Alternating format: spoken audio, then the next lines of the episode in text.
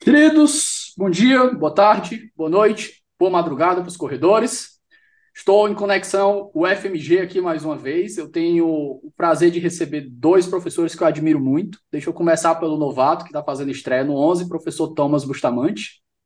Então, meu nome é Thomas Bustamante, eu sou professor de Teoria e Filosofia do Direito da, da UFMG. Estou aqui na companhia do meu querido amigo Emílio Meyer, também vai se apresentar agora, né, Emílio? Vai lá.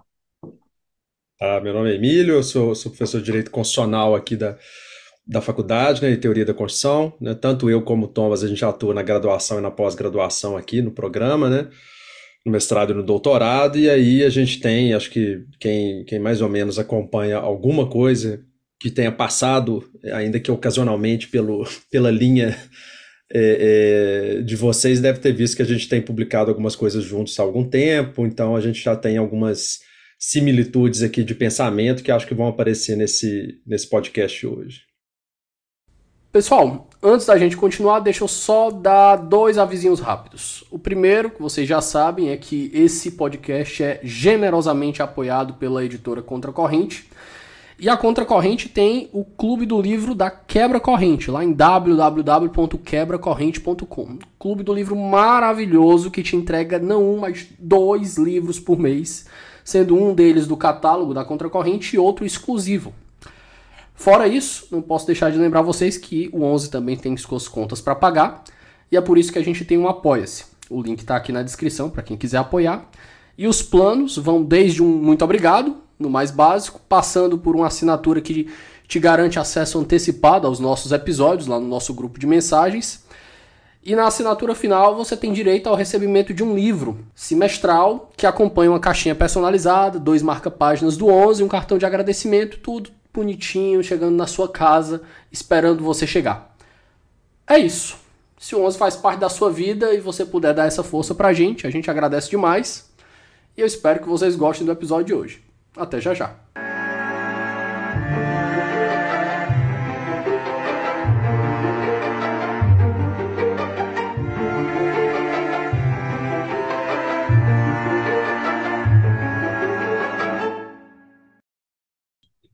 Pessoal, é, eu convidei o Thomas e o Emílio para a gente conversar sobre a teoria da decisão do, do ministro Luiz Roberto Barroso. Esse episódio já foi visitado lá no podcast do, do, professor Rafael Maffei, no Direito e Sociedade, o professor Thomas esteve lá, conversou lá, longamente sobre esse tema, e a base da nossa conversa é justamente um artigo que eles escreveram em inglês, eu quero até perguntar, a gente vai chegar nesse ponto aqui, eu quero perguntar por que, que escreveram em inglês e não em português. Beleza. Então, pessoal, a primeira pergunta que eu quero fazer, por que um artigo em inglês? Posso começar respondendo essa? Porque eu vou ser bem sincero. É, nós lemos primeiramente, eu pelo menos li a primeira versão em inglês. E aí eu nem sabia que tinha. Depois, até antes de ser publicado, antes de, da gente fazer isso, o Emílio falou: tem em português também. E, e, e, pelo seguinte. Mas o artigo ele saiu é, primeiro em inglês? Não, saiu, saiu em português. português. Eu que não tinha visto. É, é, mas o que, que acontece? É, eu tenho, me incomodava muito o Barroso ter um espaço nos Estados Unidos que nenhum outro teórico é, brasileiro tem. É, vamos ser francos, nenhum outro tinha, pelo menos na época que a gente escreveu, esse daí foi em 2019, né? tanta penetração nos Estados Unidos quanto o Barroso. E, e aí eu pensava, por que isso, sabe? é, ele se apresenta como um liberal, um liberal é, é, igualitário. No modelo, no modelo americano. No, no, modelo americano. Né? E, e as ideias dele é, me pareciam, pareciam ao Emílio também, bastante perigosas. Então, é, eu acho que tinha que ter um contraponto. Alguém tinha que fazer esse contraponto. É, aqui no Brasil, a maioria dos meus colegas, é, quando a gente discutia é, o, o constitucionalismo da efetividade do Barroso, a maioria das pessoas criticavam bastante esse, essa ideia. Eu acho que, pelo menos no meio, no meio, no meio acadêmico, era um texto que, que não tinha uma influência muito grande. Tem uma certa influência no meio judicial, assim, juízes e tal, mas é, eu não via esse tipo, o, o, mesmo grau de influência. E um texto que. O texto do Barroso é um texto que aparentemente convence, sabe? É um texto é, que tem uma certa. Ele é criatividade, ele é criativo e ele escreve bem. Ele escreve muito bem, ele, ele, ele, se comunica muito bem.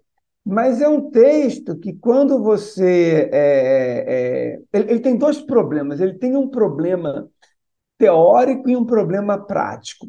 Tá? É, o problema teórico não me incomodaria tanto. É um texto que ele é claramente sincrético. Entende? Ele, e é o nosso o, o primeiro texto que, que eu fiz com, com, é, sobre o Barroso foi esse texto junto com o Emílio.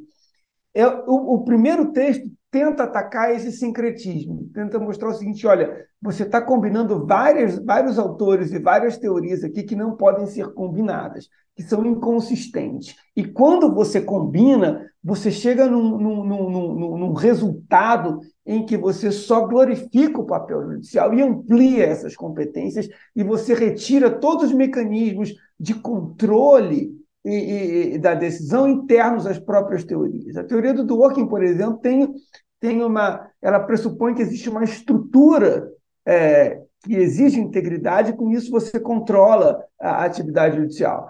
As teorias positivistas também vão ter é, um, um, um, mecanismo de, de controle que exige que você é, é, é, não crie direito de maneira livre, né, como o Barroso pretende reivindicar. Então, você tem uma, um problema teórico é quando você combina várias ideias que não são coerentes e o resultado da combinação é só uma expansão do poder judicial.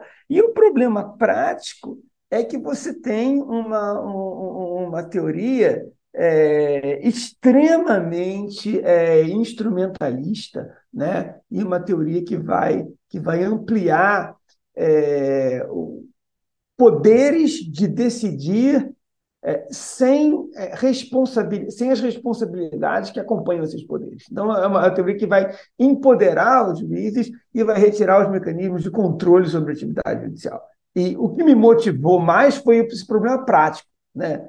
É... Deixa eu só adicionar é, é, um ponto. Assim, eu, eu acho até assim que, de fato, essa, essa preocupação é, ela é, de certa maneira, importante, né? A gente entender, às vezes, por que, há um certo engajamento com é, é, determinados, determinadas figuras públicas ou teóricos e não com relação à comunidade em geral ou quem está pesquisando a, a, coisa há mais tempo. Mas eu acho que tem uma certa justificativa para isso que, para mim, não era tão problemática assim, né? o, o Barroso tem, tenta fazer já esse contato já há algum tempo, vem trabalhando um pouco nesse sentido aí, né, de uma relação mais próxima, por exemplo, com, com, com autores como o próprio é, Ackerman.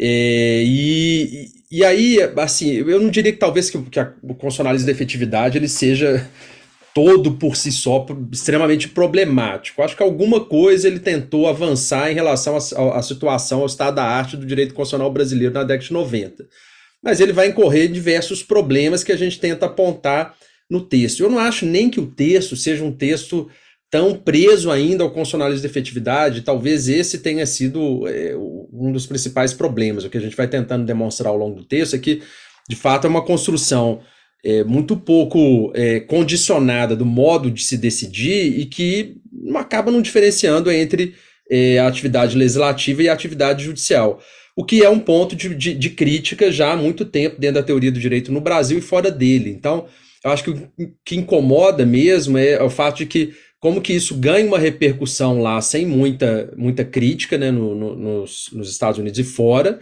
é, sendo que, na verdade, você já estava num estágio em que há uma crítica bastante contundente ao modo como os juízes vão atuar sem uma definição clara do, de qual que é o seu espaço, a sua responsabilidade, o modo pelo qual a gente legitima é, é, o exercício dessa atividade no, num Estado que é um Estado democrático. Então, é esse, esse eu acho que são, esses são pontos importantes nesse campo. A gente tem que lembrar também é, que é, há, um, há, um, fato de que comunidades acadêmicas no direito comparado fora do Brasil tem sempre essa ideia de que é importante você ouvir figuras que tenham alguma atuação pública, né? Então, assim, é, às vezes é mais fácil de um ministro supremo de fato ser ouvido e parecer que está que tá ali, né, trazendo uma coisa completamente nova e que às vezes está um pouco fora do, do que, que se tem discutido hoje, né? É, do que aquele que é, um, que é um jurista ou que é um pesquisador, né? É, mas aí, por isso que a publicação acabou saindo em inglês em primeiro lugar, porque é, o artigo de maior impacto saiu lá em inglês, né, no, no American Journal of, of uh, Comparative Law. A gente conseguiu o, espaço, o espaço de publicação e resposta nesse mesmo, é, nessa mesma revista, né, mas esse artigo, na verdade, ele vem sendo trabalhado e retrabalhado em publicações anteriores do ministro Barroso aqui no Brasil já há algum tempo, né? Ele aparece em mais de um livro. É verdade. Alguns pontos desse artigo, eles são, ele, ele traz ideias de outros artigos que ele, que ele já escreveu. Aquele americanização do direito constitucional, né? É, é um dos pontos. Sim, é. Mas desculpa ter é, cortado, Emílio. É, é, é, o que aparece, por exemplo, naquele, naquele direito constitucional contemporâneo, tem muita coisa que já está lá. Tem alguma coisa que vai aparecer em outras publicações, até é, não ligadas diretamente ao próprio direito, né, numa coisa que vai dar uma ideia de que ele está fazendo um pensamento geral sobre né, uma sociologia do, do, da política brasileira, uma coisa mais ampla, mas a gente sabe que não é exatamente isso, e tem aquilo um pouco ligado ao que, o, que vocês apontaram, que é o fato de que tem ali uma, uma linguagem que ela, ela, ela de fato pega o leitor, né? O ministro Barroso tenta fazer a coisa de uma forma a soar mais coerente, não explicar exatamente de forma profunda vários pontos que são pontos mais controversos e promover aquilo que o, que, que, que o Thomas acabou de lembrar como um certo sincretismo, né? É, esse é um padrão de, de escrita do, do ministro e que às vezes acaba jogando alguns problemas lá que a gente precisa esclarecer, né? É. Eu acho que nosso artigo, só para finalizar a resposta, assim, perguntou por que escrever isso, porque é um artigo muito reativo, né? Assim, algumas pessoas interpretaram até como deselegante. É, e, e, a intenção nunca foi ser, ser, ser, ser deselegante, mas é uma, um, um, reflexo do que eu acho que tem que ser o papel da, da academia, entende?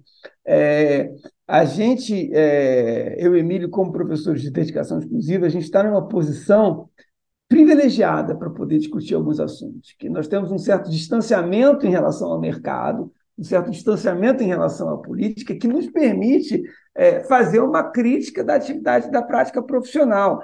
E, e nesse ponto, é, eu vou te é, eu vou fazer uma concessão aqui ao Barroso.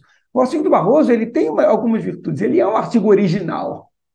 Ele é um artigo original e ele é um artigo que toca numa área de pesquisa que estava muito pouco explorada no direito brasileiro, que é, é, que é a ética profissional do, do magistrado. Qual é a, a, quais são as obrigações do papel do magistrado? O que define o papel do magistrado? O que, que ele, quais são os comprometimentos práticos que ele tem que assumir.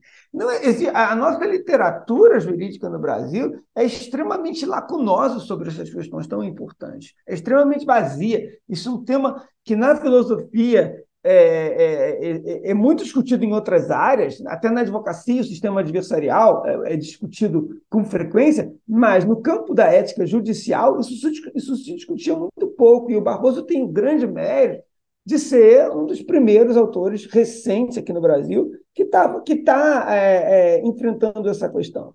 Só que, na nossa visão, é, esse tema não tem que ser tratado apenas pelos, apenas pelos juízes. Né? É até meio perigoso que seja tratado apenas pelos juízes, na medida em que é, um, uma das, das funções da teoria é tornar os, os juízes e, e, quem quer que ocupe um papel profissional accountable, né? responsivos em relação a certos princípios que se acoplam ao papel que eles exercem.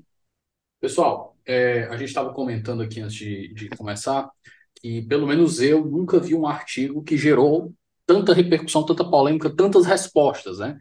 Vocês têm esse artigo em inglês, o Thomas tem o, o, o outro que ele citou lá no, no, no, no, no podcast com a Fei, que é o, o A Triste História do Juiz que Acreditava Ser Hércules. Tem outro que é de autoria do Samuel Samuel Fonteles, que é promotor, que ele escreveu sobre o, o, o, iluminismo clarividente. Tem aquela coletânea que resultou de, acho uma conferência que foi feita na FGV, que foi uma coleção de artigos que virou livro ali, que tem, deve ter uma, uma dezena de artigos ali dentro.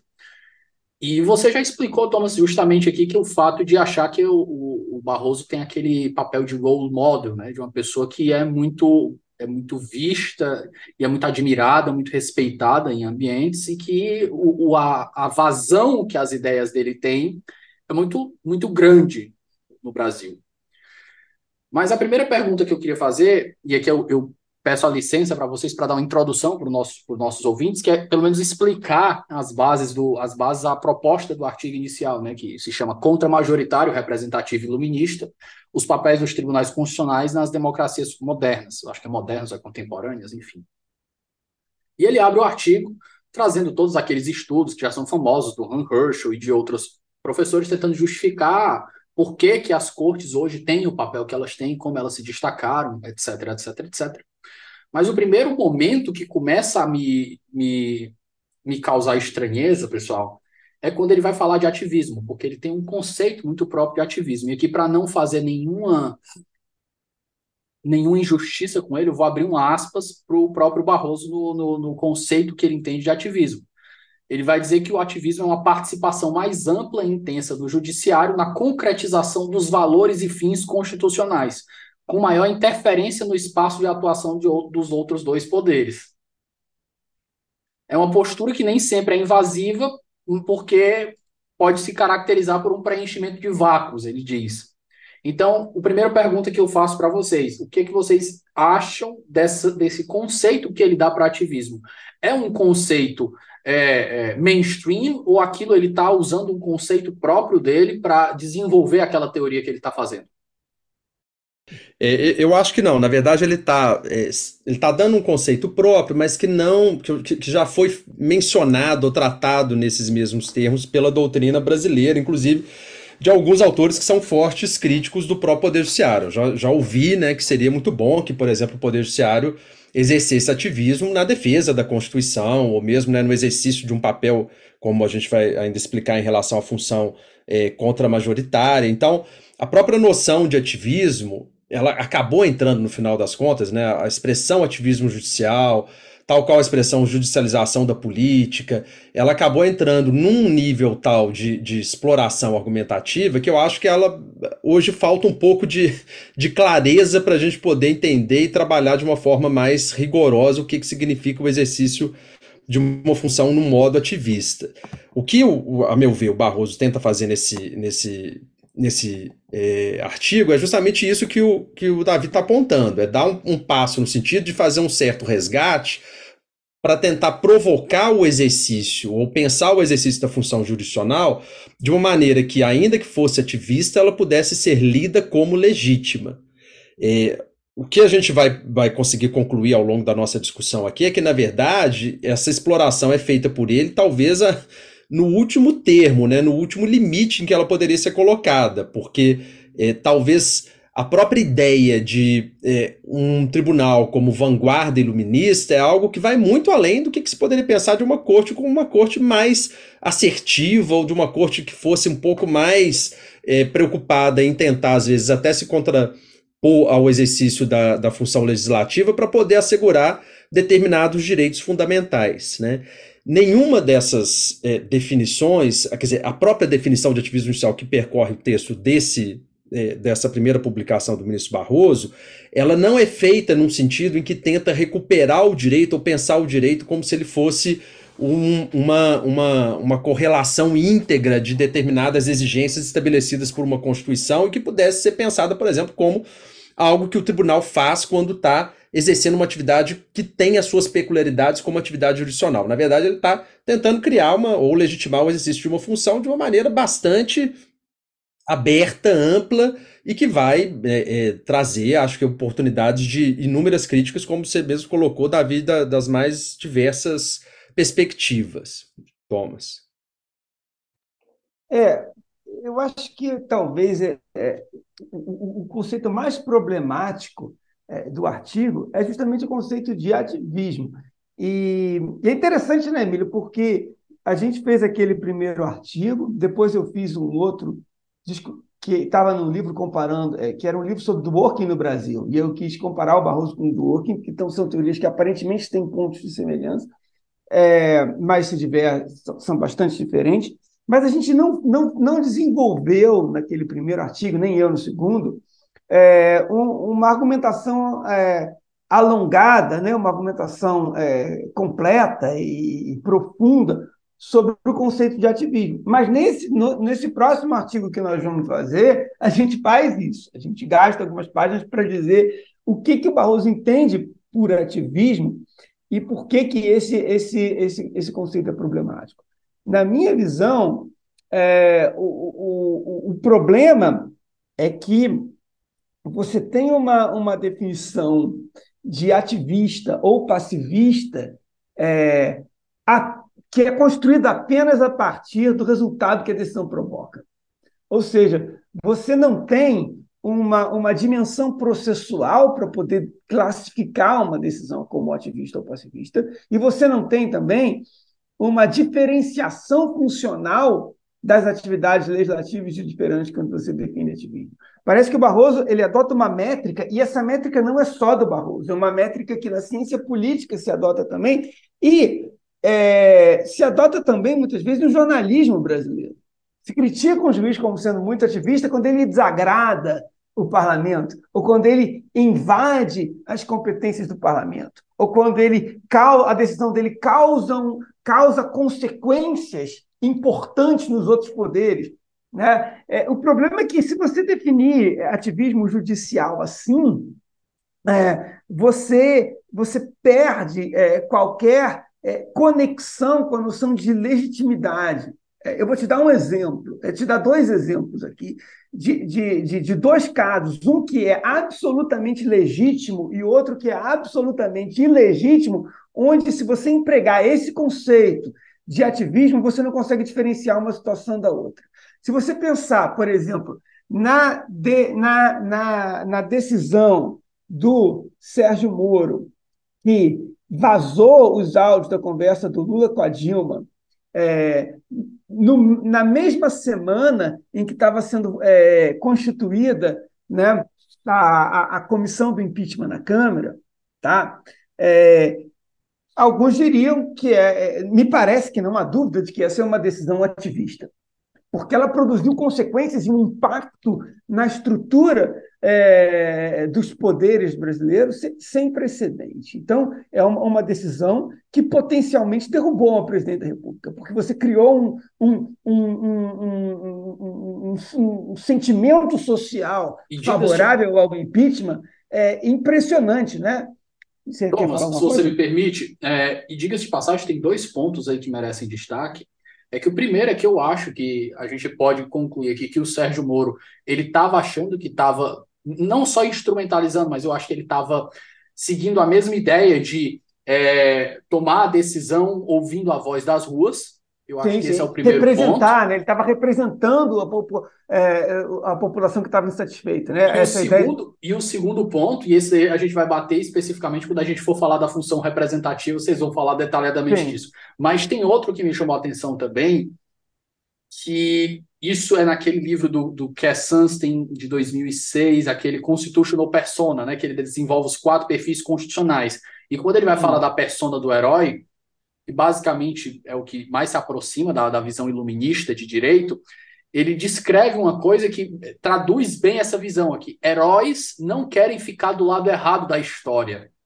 Pois é. é e, e, ele, e esse tipo de julgamento... Sabem... É, é um tipo de julgamento... Certo, né? É, é justamente isso que é, que, é, que é, o complexo dessa história, porque você é. tem que fazer um tipo de prognóstico que no exercício de uma função pública, como a função jurisdicional, primeiro, você não está automaticamente autorizado a fazer, e segundo, ainda que por alguma regra ou por alguma coisa que se pudesse pensar, mesmo que em termos morais, que autorizasse isso, você não teria talvez toda a capacidade necessária e a argumentação toda pra, é, disponível para saber que aquela seria uma decisão correta que o, o colocaria do lado certo da história, né?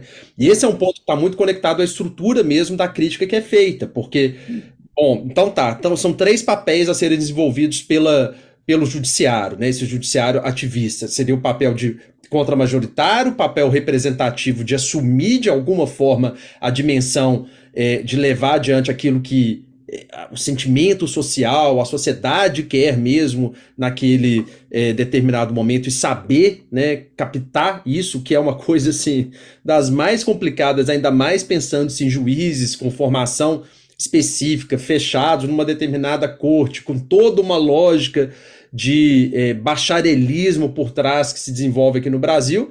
E terceiro, você pensar na função de vanguarda iluminista, que é, é, é uma exacerbação da própria função representativa, porque você está dizendo que, olha, não, então ninguém está conseguindo fazer a sociedade avançar, nós, como tribunal, vamos fazer essa sociedade ir para frente. E é. aí, né, Davi, esse que é um ponto assim que, que a gente tenta explorar no artigo, e eu lembro do Thomas ser bastante perspicaz nisso, encontrar esses prefácios, né, porque a gente via muito na imprensa sendo divulgado o entusiasmo do ministro com a Operação Lava Jato, né? Dele achar interessante isso, dele achar interessante fazer é, é, é, é reuniões com, com, com Deltan, com, com Moro, com toda a, a, a força-tarefa da Lava Jato, né? E ao mesmo tempo publicar e, e, documentar um pouco disso, né? O prefácio que ele faz, então, aquele livro que é, que é bastante laudatório da Operação Lava Jato, é um, é um, prefácio que vai indicar muito dessa ideia, né? Então, estamos aqui captando o sentimento social de mudança da sociedade. Esse sentimento de mudança da sociedade apareceu na reversão que ele faz é, da, da, da na, na, decisão que ele toma sobre a prisão em segunda instância, né, na mudança de jurisprudência que ele é, ajuda a capitanear no Supremo sobre a questão, né, e que vai ser revertido assim em muito pouco tempo, né? Eu sempre marco isso com os meus alunos. Você tem uma mudança em 2016 que ela, o auge da Lava Jato muda a jurisprudência do Supremo sobre presunção de inocência. Em 2019 você tem a reversão disso, né? É três anos de, de mudança que vai mostrar que a corte ela estava impactada, na verdade, por esse sentimento que não é um, que não é um sentimento construído, não é uma questão de uma jurisprudência, não é um é. sentimento né, que deveria ser, mas é uma jurisprudência razoavelmente construída ao longo, ou racionalmente, como a gente vai apontar no, no texto, ao longo da, da história institucional da, da corte, né?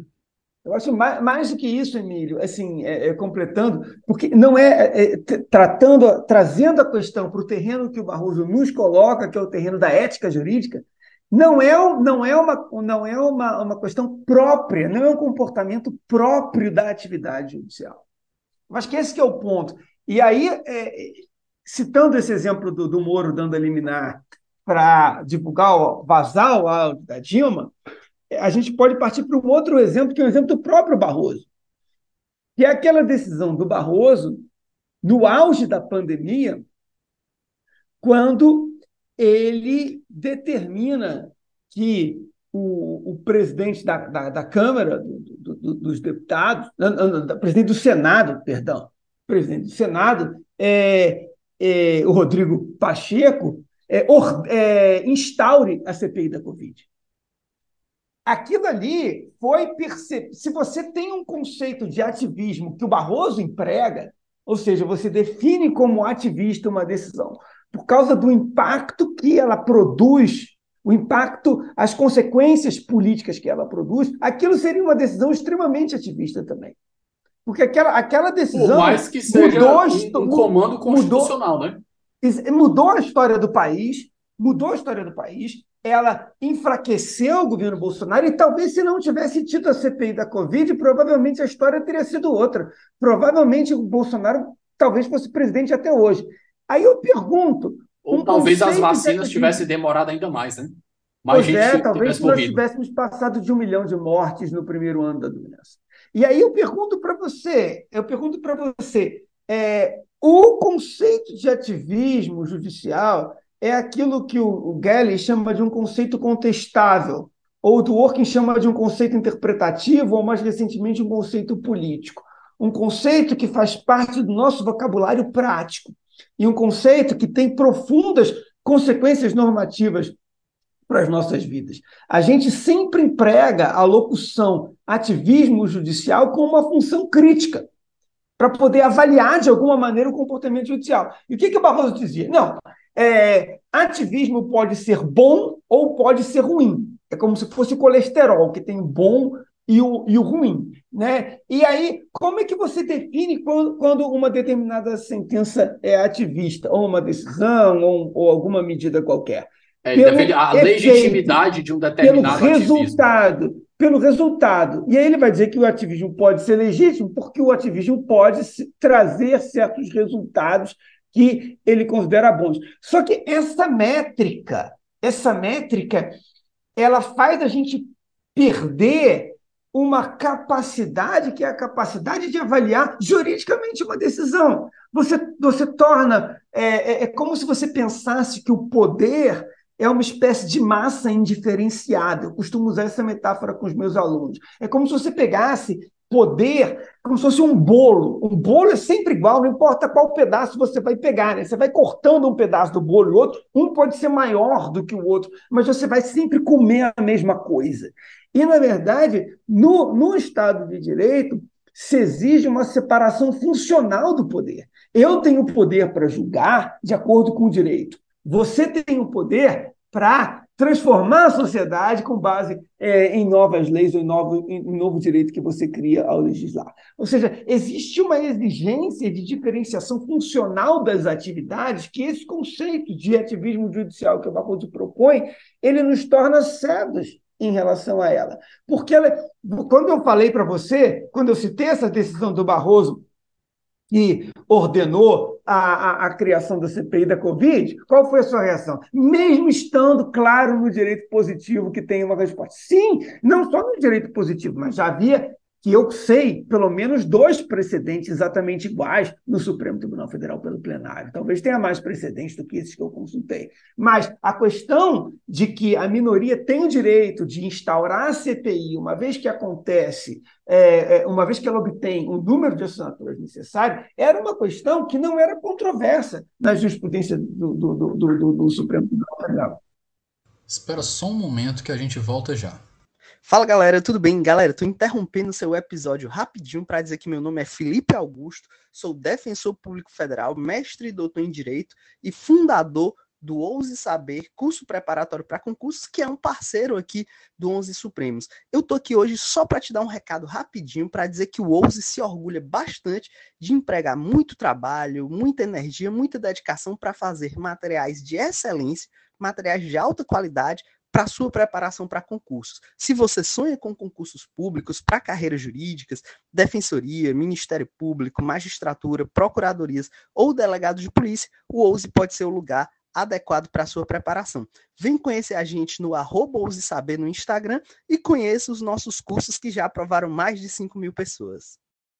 É, eu vi as discussões do pessoal que gosta mais do direito legislativo, é, do, do direito constitucional legislativo, eles estavam dizendo, não, mas algumas pessoas suscitaram, não, mas é, a ordem a pessoa tem que abrir, mas qual é o momento que vai abrir não necessariamente pode ser determinado pelo, pelo é, judiciário. É, o, a gente o, pode o, ter uma ordem das CPIs lá e a gente tem que dizer, ó, existe um, um, um, mecanismo que, que deveria ser cumprido, que o, presidente ali ele já deveria ter cumprido, já foi pautado coisa na frente, e a CPI não foi pautada, aí sim a gente poderia exigir, é, mas enfim. Eu não vou entrar nos detalhes, mas a questão de que a minoria tem esse direito e o presidente da casa não tem discricionariedade é uma questão relativamente pacífica. E é uma questão que, inclusive, protege o legislativo contra um autoritarismo do presidente da casa.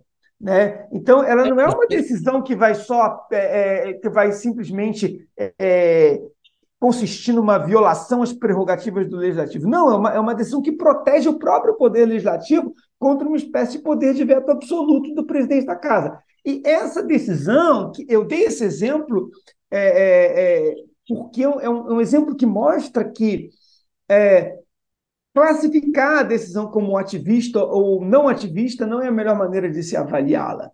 Porque se você definir o ativismo como uma extrapolação de um poder constituído, ou como você ir além das fronteiras habitualmente traçadas a esse poder, habitualmente não, juridicamente traçadas a esse poder, essa decisão não é ativista. O Barroso diz que um ativista ele admite que você é, vá além né, do, do, do, do conceito de, de, de, separação de poderes é, tradicionalmente definido. Aqui não, aqui você tem uma extrapolação de um poder, você tem uma competência é, é, é, claramente demarcada na Constituição e você não tem nenhum, nenhuma ultrapassagem, você não, não tem nenhum rompimento da legislação. Então, é, o que esse, quando você compara esses dois casos, você vê que o Barroso está trabalhando com uma categoria conceitual, com, com uma categoria um conceito inadequado para descrever os, os, objetos que ele está tratando, o que ele está tentando descrever. E aí ele não consegue entender a diferença entre um caso e outro, quando a diferença é gritante aos olhos de qualquer jurista. Né? Emílio, antes de passar, tem só um ponto que eu queria comentar, que é, é uma norma com um conteúdo tão claro quanto pelo menos deveria ser aquela que impede a reeleição na, nas casas nas casas legislativas, né? É, e, e esse é um ponto mas aí, olha só, Davi, porque esse era um ponto muito controverso, né? Aquela era uma questão que, queria gerar um efeito enorme político, né, naquele momento do, do meio do mandato do, do ex-presidente Bolsonaro, né? Que tinha a ver com saber em controlar, ou pensar em como controlar, ou às vezes até se discutia, não, a, a gente precisa de uma coisa mais vigorosa para proteger, né, através da Câmara dos Deputados com com a atuação mais é, forte da parte do Rodrigo Maia, que não teria, por exemplo, nem a própria presidência do Arthur Lira para criar e repensar o próprio sistema de presencialismo de colisão aqui no Brasil, né? É, e que era uma coisa, mas que estava garantida e estabelecida no próprio texto constitucional. Então, não é nem o ponto aqui de se é, defender que se, é, só se tenha posições positivistas sobre aquilo que foi definido em termos textuais na Constituição, mas é mais sobre saber como que o próprio sistema já indica que, na verdade, aquela decisão é uma decisão resguardada por ele mesmo.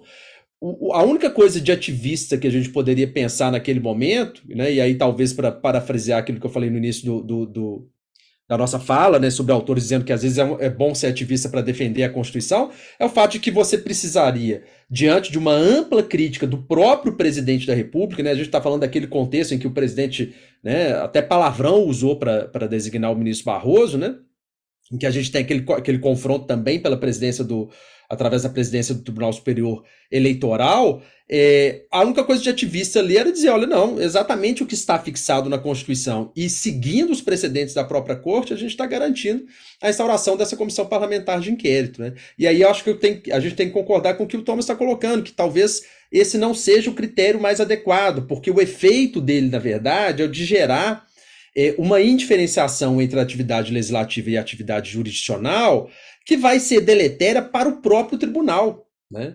O tribunal, depois, lá na frente, vai ser acusado inúmeras vezes de ser ativista, quando, por exemplo, a jurisprudência da. Uma que eu tenho sempre lembrado, né? Você tem discutido isso, né, Davi, na, na questão de como pensar captura de cortes em contexto de erosão, né?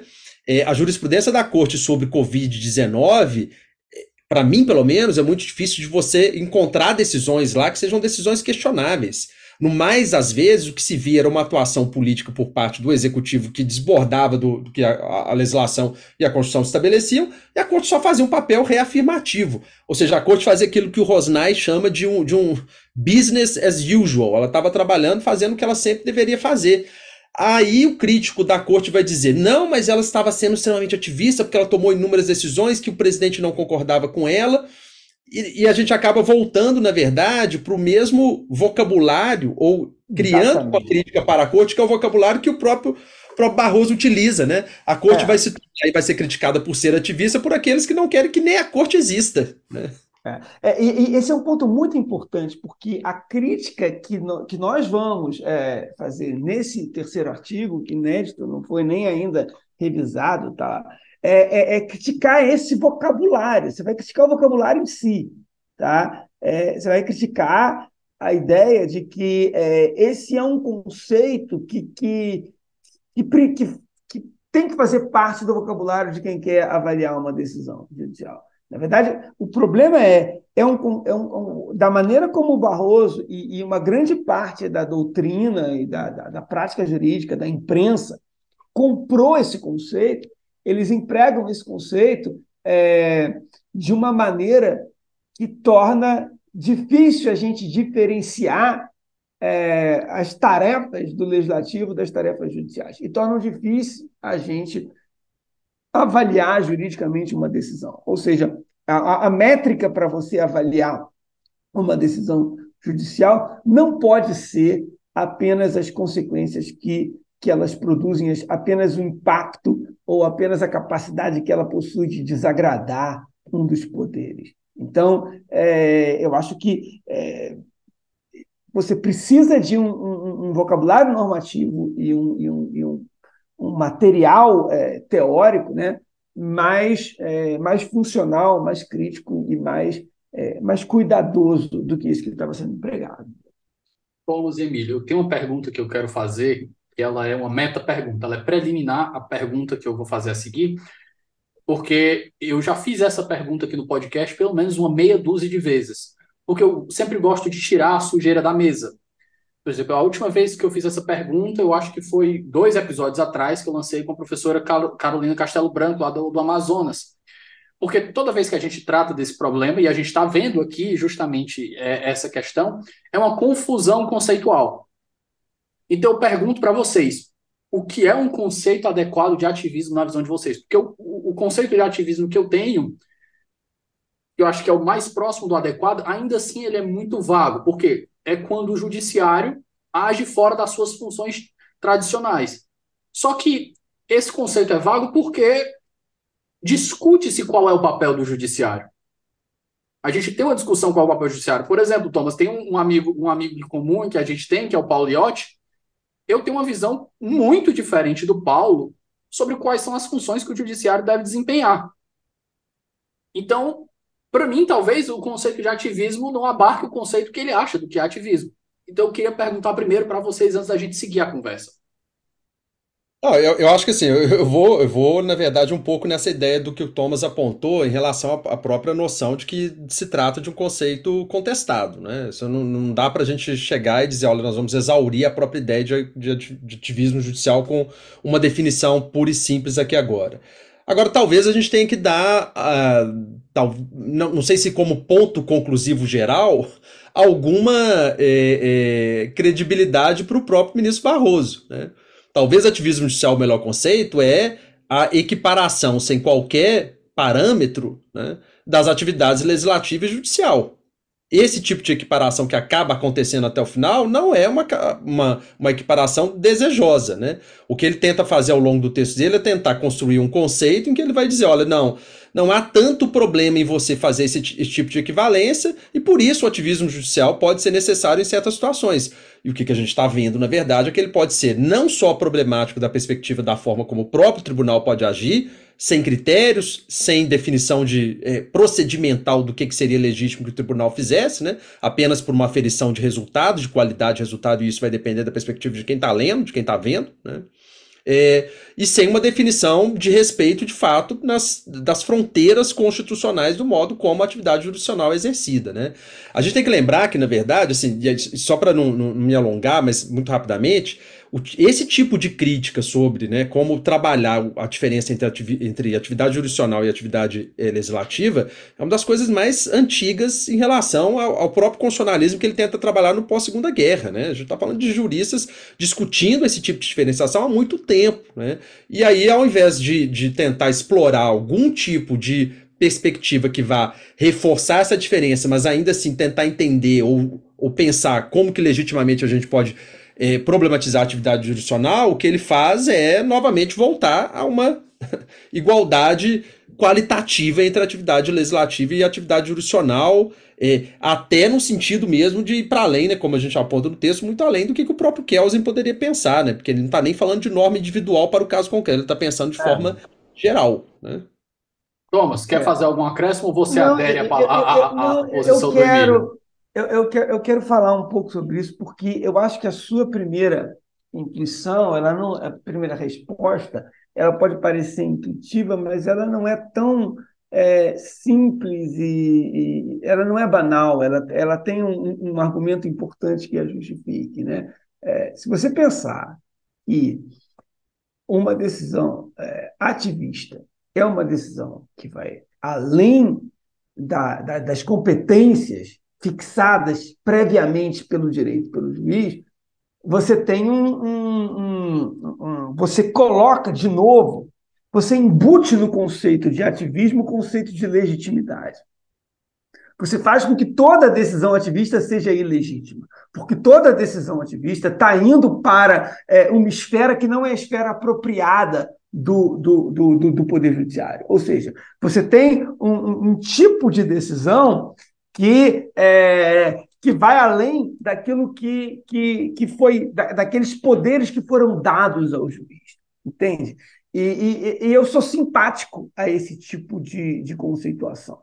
E aí a nossa conclusão é de que toda decisão ativista seria, é, é, é, seria ilegítima. Agora, repare que quando eu, eu, eu, eu, eu uso esse, esse, é, esse, esse, essa definição que você mesmo deu na, na, na pergunta, logo após a pergunta, você elimina a possibilidade da gente continuar utilizando a métrica do Barroso para poder avaliar se uma decisão é ruim ou não. E aí eu pergunto, por que é bom a gente entender que é, toda decisão judicial ativista é ilegítima? Porque, porque isso vai nos forçar a entrar no mérito da questão é, das competências, a analisar quais são as normas é, é, é que definem o papel judicial. Essas normas não são é, tiradas a partir de, de preferências ou de sentimentos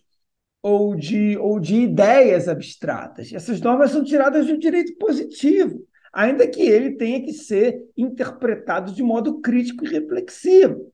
É, portanto, eu lembro de um debate que, que, que teve é, na década de 90 sobre o originalismo é, e, e, o, e, o, e o Dworkin, e o entra numa discussão com, com a McKinnon, com a Catherine McKinnon, né? e a McKinnon pergunta ao Dworkin, mas quem você representa? Aí o Dworkin diz, olha, não, não, vem cá, eu como, como teórico do direito, eu não posso representar ninguém. Eu tenho um papel político a desempenhar, porque as minhas decisões possuem é, é, consequências políticas tá? Mas eu estou vinculado ao direito e eu tenho que eu, eu, eu, tenho que buscar a resposta correta porque eu não posso eu não posso representar ninguém. Sabe por quê? Porque eu não tenho que prestar contas a ninguém. Ninguém vai vai, vai, vai votar em mim depois. Ninguém vai poder é, avaliar se eu desempenhei esse mandato bem ou mal e poder me renovar esse mandato para mim então é, é, é, eu, eu me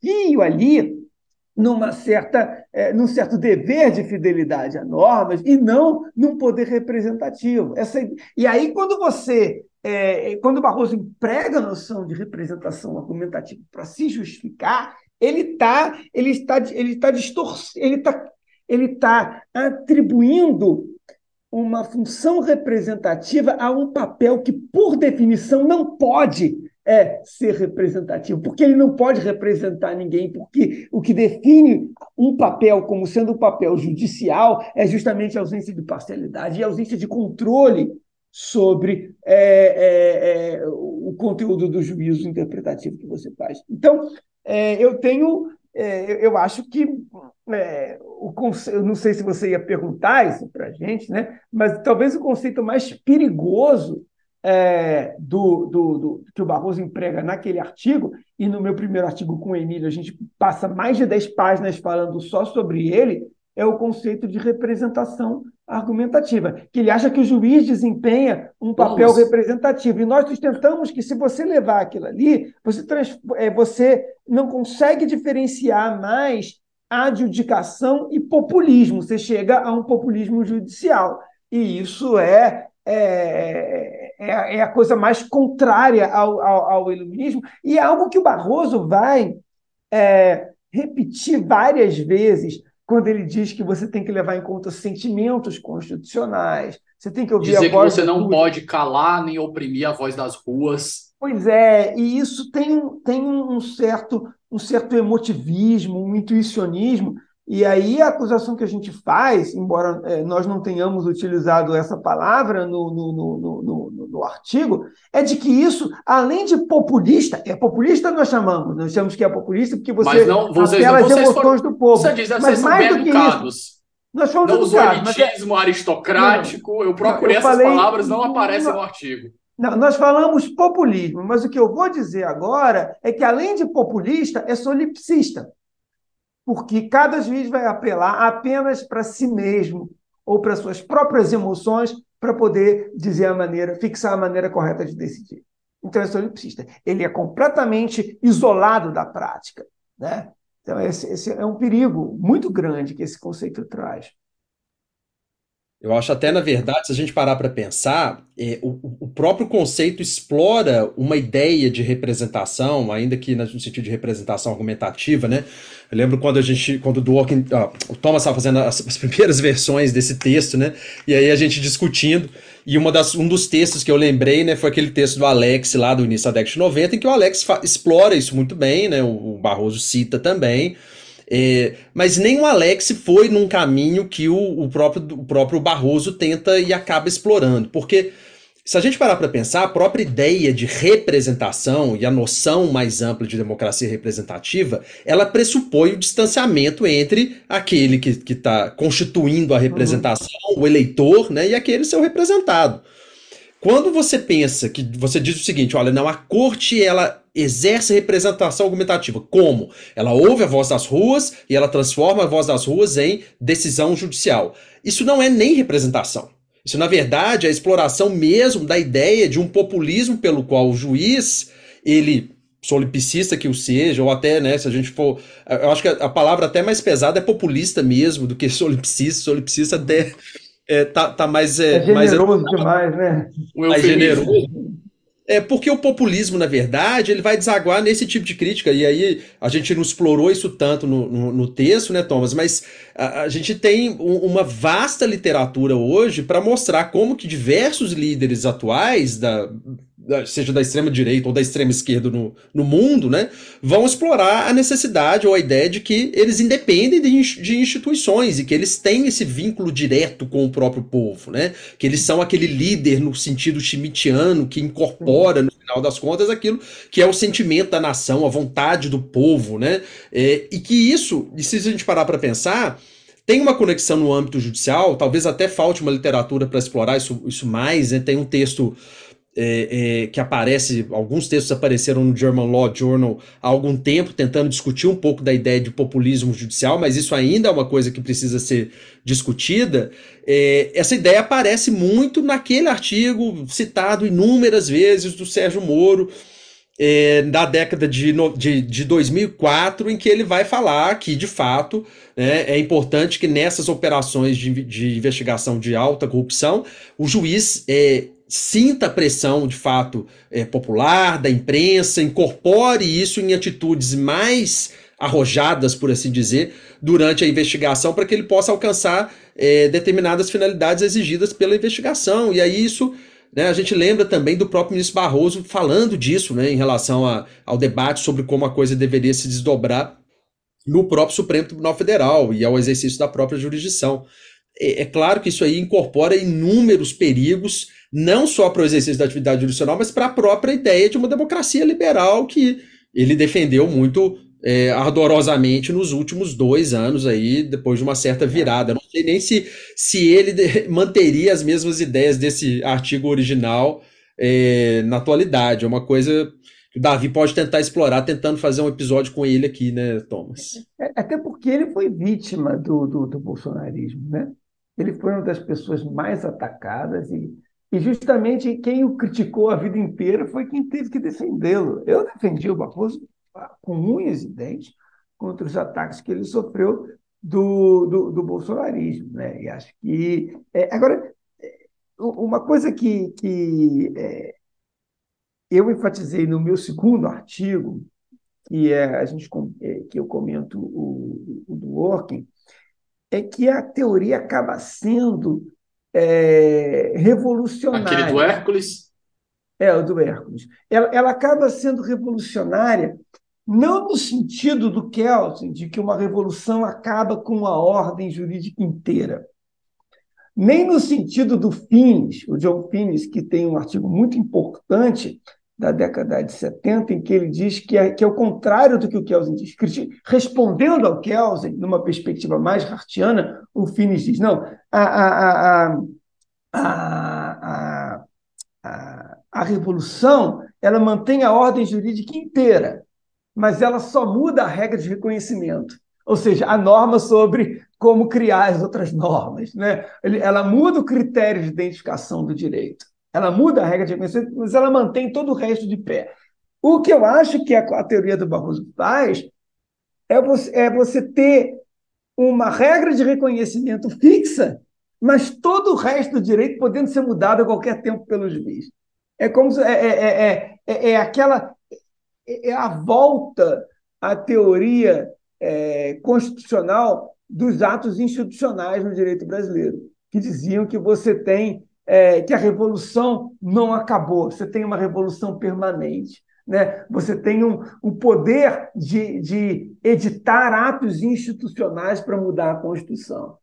É, eu acho que o, o efeito prático dessa, dessa visão né, é, é, é, mais ou menos esse: a ideia de que você tem uma ordem jurídica é, em que você tem uma, uma, uma, uma, uma regra de reconhecimento que dá aos juízes o poder de é, modificar o conteúdo dos conceitos de maneira relativamente livre e aí fazer é, fazer mutações constitucionais. É como se fosse assim, olha, é, eu lembro do debate lá na teoria alemã, né, sobre quando ocorre uma mutação constitucional, né? Não é você constatar um fato sociológico, um fato linguístico, um, fato que, que, que, que, pode ser reportado e relatado, mas você tratar a, a mutação constitucional como se fosse algo produto de uma intenção específica de um agente.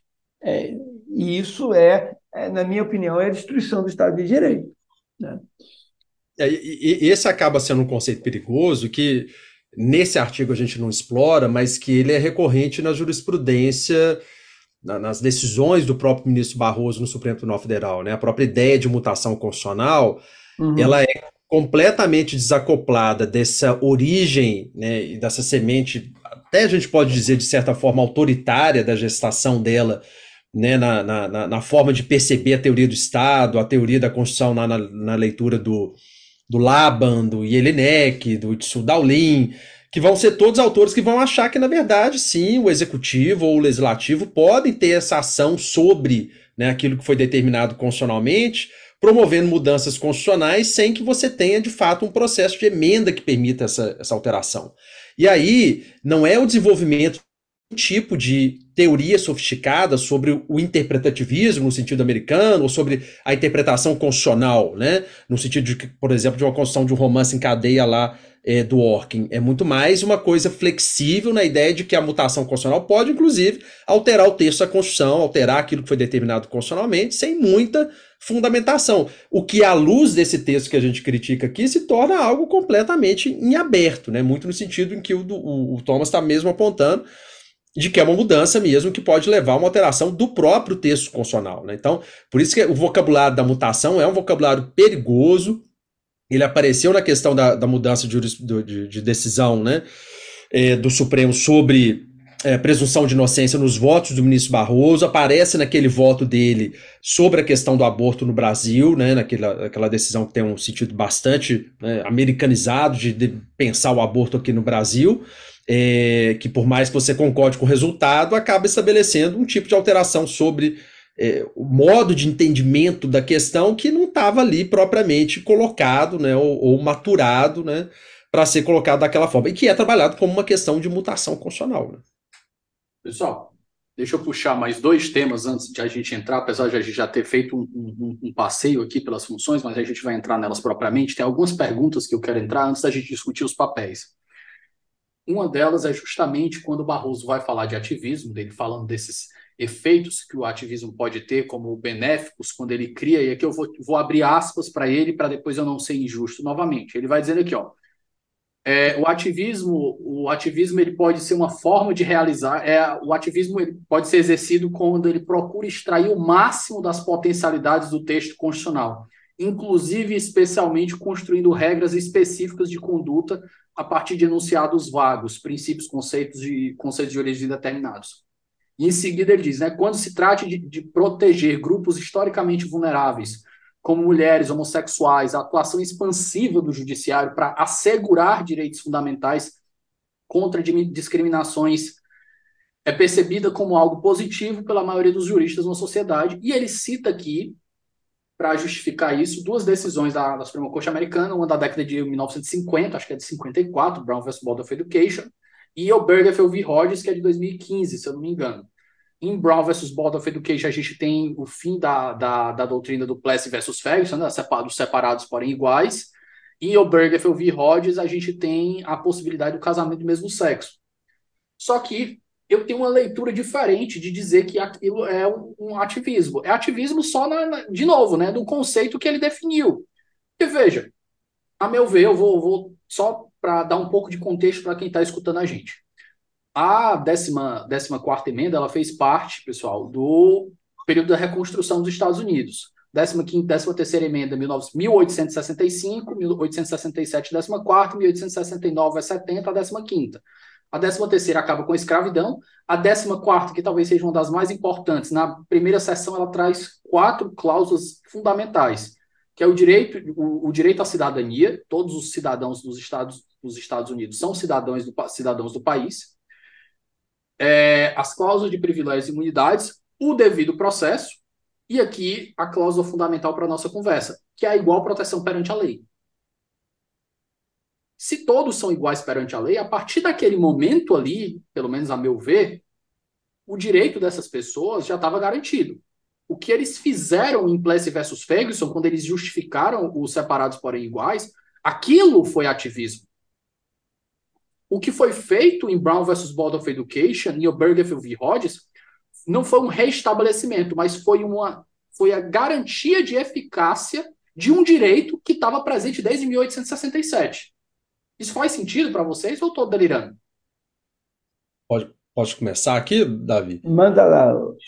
É, é, eu acho que é o seguinte, é, acho que tem uma primeira, uma primeira, um primeiro diagnóstico que eu, que eu creio que o Davi deve concordar com ele. Né? A Suprema Corte norte-americana foi, na sua história, de forma majoritária, ela foi conservadora. Né? Ela sempre andou um pouco mais tentando controlar quaisquer mudanças que fossem mudanças muito drásticas no sistema constitucional. A base de construção do sistema constitucional americano, isso eu estava lendo inclusive ontem no, no, no, Martin Leflin, que é um autor que tem tido uma visão muito cética sobre o constitucionalismo em geral, né? Inclusive, Ela é uma base... se, se você me permite, Emílio, só um, um adendo, o Barroso ele vai contestar essa visão, né, de, de, da crítica à ideologia. Ele disse, olha, nem sempre as cortes são conservadoras, a gente tem muitas decisões que são progressistas. Eu olhei assim, beleza, mas no apanhado, no geral, já fizeram um estudo para ver? Não, é, isso é a doutrina norte-americana majoritária vai apontar que a Suprema Corte vai nesse sentido. Ela tenta ser uma Suprema Corte sempre mais controladora do que de fato se está discutindo, né? E ela deixa de avançar em diversos aspectos. Agora tem sido até mais conservadora do que se poderia até imaginar. Eu, eu, então, que a, a, base do constitucionalismo americano é uma base que, tá, que tem uma, uma um caráter é, escravocrata é, importantíssimo. Né? Assim, a construção, sedimentação do, da Constituição de, 80, de 1787 está nessa base, está na base da, da cláusula dos 3 quintos de representação na Câmara dos Representantes, numa coisa que até textualmente está lá até hoje. Né? O pós-1865, né, Davi, que você lembrou bem, recuperou bem aí, ele vai ser indicativo de uma tentativa de mudar ou promover uma alteração bastante drástica em relação a isso, que não vai, ser, não vai acontecer mesmo na Suprema Corte, mesmo com guerra civil.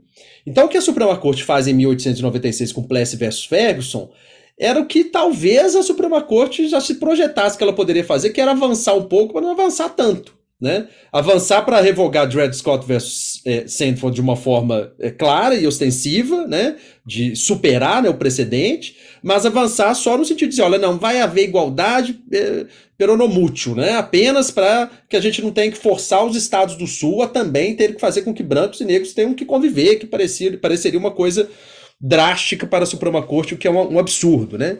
Brown versus Board of Education é uma decisão de um período da Suprema Corte que está caminhando muito mais para o que talvez seja o único período de fato em que a Suprema Corte é mais liberal, é tendente a ser mais progressista. E ainda assim não é uma decisão é, totalmente construtiva.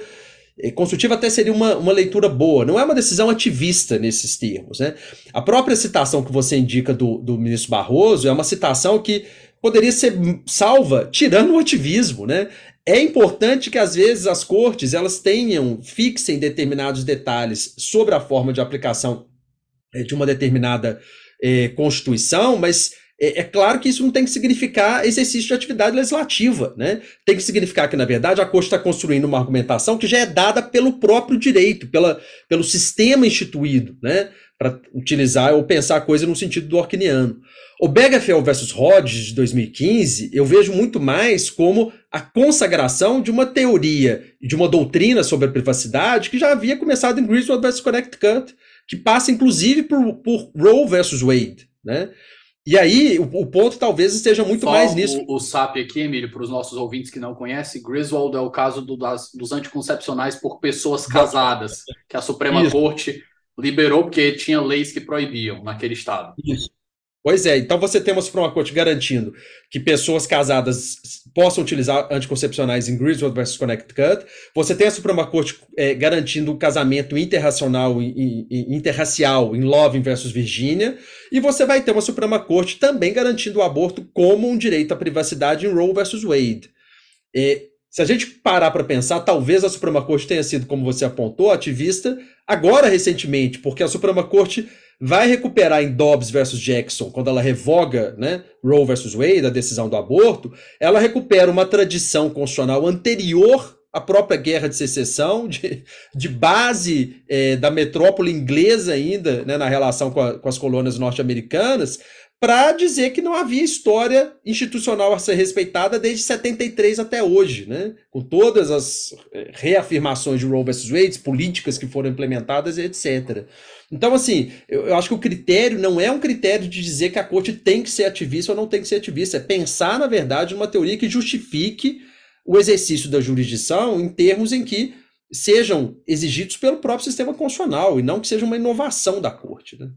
O, o meu problema, antes de jogar para ti, Thomas, é justamente essa de dizer que, olha, é ativismo, a corte é um ativismo legítimo quando a corte garante direitos constitucionais a minorias vulnerabilizadas. Eu por que, que a gente vai chamar isso de ativismo, pessoal? Isso é fazer o beabá. É o business, é justamente deveria ser o business as usual. Por que, que a gente tem que chamar isso de ativismo? É, talvez a corte tivesse que exercer ali seu papel contra-majoritário, sem qualquer tipo de ativismo, né? Aí pode ficar é. com Alexandre Pica, não precisa nem. Perfeitamente. Por favor, Thomas. É, eu queria só completar a, a resposta do, do, do Emílio, porque eu concordo assim, 100% com ela, sabe? Eu não tenho a minha, a minha, a minha provocação aqui vai ser outra, porque eu já. É, foi até bom ele ter falado primeiro, porque ele já, já colocou as fundações teóricas para o meu argumento. A minha resposta aqui vai, vai, ser, vai ser mais, mais prática.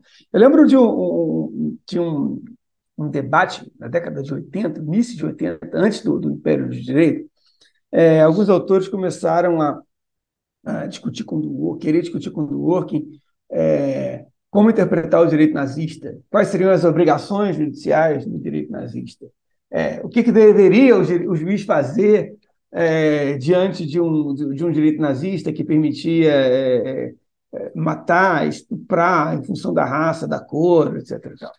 E o Dworkin vai dizer, realmente, é, eu nunca enfrentei diretamente esses casos, é, porque a questão aqui não é uma questão conceitual, dizer o que é direito, mas é uma questão prática, uma questão moral sobre como resolver esses casos difíceis. Mas ele diz: é, eu não, nunca trabalhei esses casos, nunca estudei eles, porque esse não é, essa não é uma questão que nós agora temos que resolver. Essa é uma questão histórica para você analisar lá atrás, como foi no caso em Plessy ou em Brown, o que a corte fez, é mais fácil para a gente analisar desse distanciamento. Nós temos casos que, que, que exigem que a gente faça um, um, um, exame crítico da nossa própria prática aqui, diante de nós, dos nossos olhos. Nós, temos, e nós precisamos de, um, de uma maneira de avaliar as, as decisões que nós temos que tomar hoje. Sabe? Essa foi a resposta que ele deu. E como é que você faz isso? Não é avaliando intenções dos pais fundadores, como os americanos fazem, é analisando os comprometimentos que nós temos que assumir ao decidir e aqueles comprometimentos que, com os quais nós temos que nos manter fiéis, porque foram comprometimentos da Constituição, independentemente do que tenham pensado esses autores. Dworkin é um anti-institucionalista, acima de tudo. E por que, que eu estou falando isso? Porque eu quero trabalhar aqui as decisões do próprio ministro Luiz Roberto Barroso, para você ver, é, para você avaliar se a teoria é, dele é boa ou ruim. Porque eu acho que as decisões dele são completamente coerentes. Não existe um juiz no Brasil que tem uma jurisprudência mais coerente com a sua própria teoria do que o Roberto Barroso. Entende? E, e, essa crítica eu não posso fazer. Ele é absolutamente coerente. E o que, que ele faz?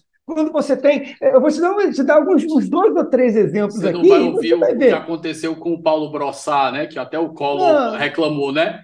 Voto é, é voto e livro é livro. Não, mas ali não. Eu, eu acho que o Barroso. E o Barroso sabe que a teoria dele é coerente com a prática dele. Ele sabe que é coerente com a prática. Ele sabe que é, que é até ali que leva. O Barroso, e aí, é, é, o Barroso tem, na minha opinião, três princípios que orientam todas as decisões dele. E eles sempre prevalecem sobre o direito.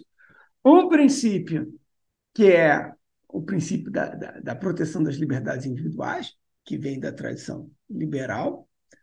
Um princípio do direito penal do inimigo, que ele sempre quer condenar, ele sempre quer as maiores penas, ele sempre quer a legislação processual mais dura, ele quer é, condição coercitiva, ele quer prisão em segunda instância, ele acha que não tem problema na, na Lava Jato, ele acha que não tem suspeição, ele acha que não tem. Né? Ele acha que você não pode usar prova ilícita para absolver, ele tem um monte de coisa, entende? Então você vai ter. É, esse é o, segundo princípio, o, o, direito penal do inimigo.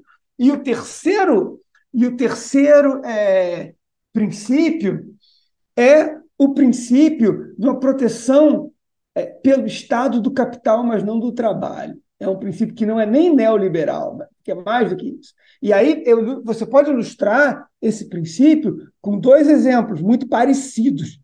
O, o voto do Barroso na reforma trabalhista do Temer, que, é, inclusive, você vê como é que a teoria dele permite que você confie tanto nas instituições que até os fatos brutos mais incontroversos, como, por exemplo, o número de processos trabalhistas que existem no Brasil e no resto do mundo, se torna fantasioso. O Barroso diz, e eu cito, entre aspas, é, é, eu trabalho com fatos e não com ideologias. O Brasil sozinho tem 98% das, das ações trabalhistas do mundo. Fim de estação. Ele e tem outro isso. voto dele que ele diz que, a, que não é ele que é iluminista, é a Constituição.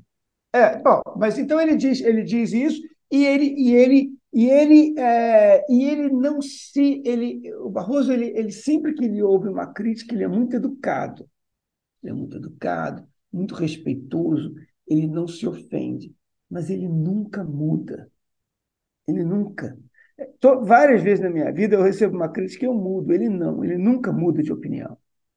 Porque a crítica, porque ele tem uma teoria que tornou absolutamente impermeável a crítica. Então, esse é um ponto. É, então, é, é ver para que quando é com trabalho, quando é o, o, o, Uber, ou quando é o cara que recebe assistência judiciária, ele que se exploda porque nós vivemos no neoliberalismo. Agora, quando é o capital, aí é o contrário. Tem, naquele caso da guerra fiscal, da guerra fiscal, que é das isenções do ICMS ilegais, em violação à Lei Complementar 24, o que, que o Barroso diz? O Barroso diz para poder modular os efeitos das decisões, e aí nós estamos falando de grandes empresas, montadoras de automobilistas, é, de automóveis, é, indústria farmacêutica, indústria de combustíveis, telefônicas, essa turma toda que ganhou benefícios fiscais bilionários, trilionários, e a gente nem sabe quanto eles deixaram de pagar, porque os acordos que os secretários de Fazenda fazem com essas empresas ilegalmente, à margem da lei, eles, um concorrente nem sabe quanto que o outro está pagando, porque é tudo feito no escuro e, os, e, e as alíquotas não são nem públicas. O que, é que o Barroso diz em relação a isso? A decisão que nós tomamos agora por maioria não surpreendeu ninguém. Não causa surpresas, porque a comunidade sabe que ela é ilegal sabe que essas leis são todas inconstitucionais. Vírgula, sem embargo, essas leis vigeram por oito anos e seria injusto aqui a gente cobrar retroativamente os tributos que não foram pagos. Quem se beneficia de um acordo firmado com o executivo ilegalmente para poder não pagar impostos? A classe média? Ou são os bilionários? Então ele tem uma, uma, uma, tem uma questão de classe aí. Tem uma questão de classe. Não, tem, as intuições são as intuições das elites. Se não foi falado nos artigos, eu falo agora. São intuições elitistas e classistas. Então, e outro ponto, né, Thomas? A gente vê... Eu acho até que não é uma coisa intencional, não é de maldade, não é não é uma espécie de vilania, não é, mas é, é uma sensibilidade maior às pretensões das elites. Porque as pessoas da elite tendem a pensar como a elite. Tá? E aí quem estuda os estudos empíricos sobre comportamento judicial levam isso. E aí o que a teoria do direito tem que fazer? A teoria, e principalmente uma teoria que tem uma pretensão ética, a teoria do Barroso tem uma pretensão de ser uma ética jurídica, de uma ética para os juízes. O que a ética tem que fazer? Ela tem que nos ensinar a controlar as nossas intuições, a submeter as nossas instituições ao crivo da crítica. E o que a teoria dele faz? Ela nos ensina sempre a confiar das nossas intuições. Tem várias maneiras que a gente pode tentar lutar contra as nossas intuições. Uma boa teoria da interpretação é uma delas. Não sei se é a melhor, mas é uma delas. Tá? A teoria dele faz o contrário. Tem outras maneiras importantes para lutar contra as nossas intuições. Talvez se tivessem botado uma mulher negra no Supremo Tribunal Federal, as intuições dela seriam diferentes da grande massa de advogados brancos ricos que vão para lá. Mas tudo bem. É, eu acho que essa questão de classe, ela, ela também tem que ser tratada, porque ela também impacta no conteúdo da decisão. E a teoria dele não faz nada para evitar isso. Esse é o problema. E tem um ponto que se soma a isso, ô Thomas. É, saiu uma notícia dessa, acho que foi ontem ou foi antes de ontem. É, nos, uns seis ou sete ministros do, do STJ indo para um congresso de, de falência lá pela Europa e vão passear, e isso é sempre promovido por grandes escritórios, grandes montadoras, grandes empreiteiras, e eles vão sempre com desculpa que é trabalho acadêmico que eles estão fazendo, mas nunca esses congressos são em Roraima, Acre. Você nunca vê em lugares mais inóspitos, sempre é um lugar muito agradável da pessoa passear. Né? É, e, tem um problema, talvez, aí, só, só complementando, assim, muito rapidamente, Davi, que eu acho que, que é uma questão geral de como o Thomas tem apontado, se pensar numa ética judicial, né? E mesmo de, em como essa ética judicial também tem que criar barreiras ou formas de se pensar, é, não em como isolar o poder judiciário em relação a aquilo que, por exemplo, as partes podem trazer para um processo, ou aquilo que uma audiência pública pode trazer de é, input para uma, uma, uma, decisão, aquilo que seja importante de perceber o que aconte no, no, que acontece ao redor de nós. Né? Isso não é sentimento da nação, né? lidar com dados empíricos que possam ser importantes para uma decisão social pode ser importante. O problema é quando você acha que isso envolva, por exemplo, a participação em eventos, em congressos, a não problemática vinculação e participação de ministros do Supremo, do STJ, em agendas que não são propriamente agendas acadêmicas, que são agendas que vão envolver interesses de escritórios, que vão envolver interesses de bancos é, e de pessoas que vão ter interesse sim no resultado de um processo, de um processo judicial, né? Isso é muito pouco ainda problematizado no país, são poucos os é, é, é, autores que têm coragem de colocar essa questão como uma questão problemática, e isso vai alcançar setores da advocacia brasileira, tenham eles perfil mais progressista ou não, tem um perfil mais conservador, nos dois casos. Né? Então, acho que é, é, é importante ressaltar, porque isso está justamente nessa discussão sobre quais são os papéis que são apontados pelo, pelo Barroso como sendo fundamentais que a, que a corte deveria exercer. E nesse ponto aí, é, tanto a questão do, do papel é, representacional, né, de representação argumentativa, quanto o papel de vanguarda iluminista, é, ficam completamente é, questionáveis se a gente vê que não tem qualquer é, prática ou, ou mesmo né, se discute uma teoria sobre ética judicial aqui no, no Brasil. Né? Só completando a coisa que o Emílio falou, o, o, o, artigo, o artigo do Barroso ele tem um mérito. Ele bota um holoforte sobre a questão da ética judicial.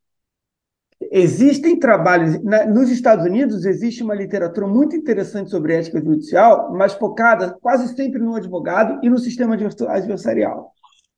Aqui não. Aqui nós temos um, um, um trabalho que foca no papel do juiz e na, na, nos comprometimentos éticos que o juiz tem que assumir. Ele, ele, é, nas normas que definem o papel do juiz. Ele, ele inaugura esse debate. E isso é uma, um mérito do, do, do Barroso. Agora, é o que você colocou. Olha, quando você enfrenta a questão da ética judicial, você tem que responder essas perguntas que o Emílio acabou de fazer. E aí eu, eu posso fazer outras, completando o que ele diz. Eu não acho, por exemplo, que exista qualquer razão política e moral para que a gente permita que um ministro do Supremo seja professor. O ministro, o ministro do Supremo não pode ser professor. Porque, ele, ele, ele a, a, porque a maneira como ele, ele faz inferências sobre o conteúdo do direito, a maneira como se espera que ele responda questões jurídicas é no curso de um processo, ouvindo as partes e é, de maneira pública e institucional e em colegiado. Em colegiado, institucional, pública. A maneira como nós, é, professores, respondemos a questões jurídicas é outra. Você pode, eu posso responder num artigo de jornal, posso responder na sala de aula, posso responder num trabalho científico, posso responder aqui. Agora, eu não tenho amarras. Eu, como professor, eu não tenho é, que é aquilo que o, o, o, os common lawyers chamam né, da a razão artificial do direito, o artífice próprio, a maneira própria de se pronunciar nos autos, né? à luz de um processo. Tem até um, uma citação que eu gosto muito de um juiz inglês, que eu esqueci o nome dele, mas ele foi até Chief Justice da, da, da House of Lords, e depois, não sei se ele foi da Suprema Corte já, depois que a Suprema Corte foi criada, mas ele dizia o seguinte, ele, ele citando um precedente, olha, é, é essa opinião que eu vou emitir agora, como essa questão aqui, esse argumento aqui não foi discutido pelas partes, ela não vai valer como precedente judicial. Porque esse argumento aqui não passou pelo crivo do contraditório. Ele é uma razão de decidir, mas repare como ele diz, ele tira a força do que ele vai dizer. Ele toma todo cuidado para que aquilo ali não possa ser interpretado como autoridade. E eu lembro de uma, de uma entrevista que o Barroso deu sobre o, o, o, o, o foro privilegiado, em que ele dizia o seguinte: sou um árduo defensor do foro privilegiado. É, o ideal seria que o foro privilegiado fosse é, eliminado por emenda constitucional. Mas se não der para fazer, a gente faz por interpretação. E aí passou uma semana, ele julgou, deu um voto dele mudando e criando um monte de exceção para o foro privilegiado. Ou seja, é, é, é o tipo de atitude intelectual que não é apropriada de um ministro. Talvez fosse para um jornalista ou até para um professor, dependendo. Mas então o que me incomoda é isso. Assim, eu acho que já que é para discutir ética judicial, vamos discutir tudo sobre ética judicial. Eu acho até que não existe nenhuma razão ética para a gente permitir que os ministros do Supremo Tribunal Federal sejam professores. Eles não deviam ser professores, não é bom para a sociedade que eles sejam. As leis deveriam proibir isso, porque eles fazem mal porque eles não, eles não têm licença poética para falar tudo que eles querem só porque está no contexto de uma obra científica. Sabe por quê? Porque é, as afirmações deles nunca vão ser interpretadas como um juízo de um acadêmico, como uma opinião de um acadêmico, como um argumento próprio de se fazer na academia. Sabe por quê? Quer queira ou quer não, as pessoas que vão ouvir aquilo ali vão tratar aquilo ali como um pronunciamento autoritativo do conteúdo do direito.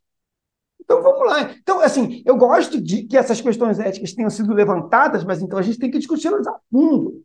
E talvez as respostas não vão agradar a maioria das pessoas é, que estão participando desse debate. Thomas, fazendo um link já com essa tua última fala é, do foro privilegiado, eu na hora que eu estava lendo aquela parte do, do representativo, da função representativa, a primeira coisa que me ocorreu é uma conclusão lógica dele que, para mim, e aqui de novo vou perguntar para vocês que entendem muito mais que eu, que cai na guilhotina de Hume. Ele infere que existe um vácuo de decisão do legislativo, é um, um fato da natureza, e daí ele, ele deriva uma consequência de um dever de agir da corte. De um ser, ele está derivando um dever ser pelo menos para mim, pareceu um salto lógico. Não, não pareceu que ele, ele faz essa concatenação. Pelo menos não por si só. Não, não, não existe uma justificativa por si só dentro dessa ideia. Mas antes de eu pedir uma resposta de você, se você quiser segurar, quiser dar, também tudo bem. Eu queria voltar, porque a gente. Não, só falar uma coisa, só falar uma coisa. É, existe uma escola na, na, na, na, filosofia que é o naturalismo, o naturalismo moral, vai dizer que da própria realidade empírica você pode inferir, inferir fatos morais. Só que continuaria havendo, mesmo se, se o naturalismo tiver certo, é, é, vai continuar havendo o salto lógico que você apontou e a falácia, de você, de você inferir da ausência de um pronunciamento sobre uma determinada questão, um dever para uma outra pessoa suprir. É, tem uma falácia aí, claro. É, e, e, aí, só, só, complementando muito rapidamente, ele não está ali especificando que esse é um problema, por exemplo, que a gente poderia até imaginar e até né, ter, ter, colocado isso é, em discussão no texto, se essa não seria uma questão de uma omissão inconstitucional, né? Você tem um fundamento constitucional a exigir algum tipo de até, né, pra, se for para levar o último termo, a, a, teoria dele, de política pública ou de garantia de um direito fundamental, de regulamentação institucional, organizacional, e o legislativo não faz nada. E aí sim se falaria numa ação é, complementar do é, poder judiciário. Não é essa a questão, né? Ele está levantando a questão como uma missão é, do nada, como você está colocando, em uma é, é, é coisa que poderia ser aferida a partir daquilo que, que a própria corte entendesse como cabível é, para empurrar a história. Né? Mas antes da gente entrar propriamente na parte representativa, é, e eu tive essa mesma impressão que você, Thomas. Acho que depois, porque eu escutei teu, teu episódio, mas eu, eu, eu já tinha escutado, já tinha ouvido falar esse, desse artigo, eu sabia as bases dele, mas eu nunca tinha parado para ler. E quando eu finalmente parei para ler, o que me deixou mais preocupado não foi nem a função iluminista, foi a função representativa. A função representativa foi que eu fiquei olhando aquilo e meu Deus do céu, que loucura essa daqui. Mas já no, na função contra-majoritária, dentro dos argumentos dele, eu achei um argumento que é problemático. Porque, veja, ele vai dizer que ele invoca lá os Estados Unidos como exemplo, e ele vai dizer que na grande história dos Estados Unidos, pouquíssimas leis, nos últimos cento e poucos anos, duzentos e poucos anos, pouquíssimas leis foram invalidadas. Eu escutei esse argumento do Yaniv Rosnai, quando eu perguntei, quando eu estava entrevistando ele, sobre o que estava acontecendo atualmente na, em Israel. E ele disse, ele, Davi, algumas pessoas acusam a Suprema Corte de ser é, ativista, mas, tipo, das últimas 4 mil leis, ela, ela invalidou, tipo, 40, 30. Só que depois eu fiquei pensando, não lancei essa pergunta imediatamente, depois eu fiquei matutando, eu, você definir ativismo ou uma corte é, ser ativista ou, ou atuar fora da, do, seus, do, das suas competências só pelo critério de leis que ela invalidou é um mau critério.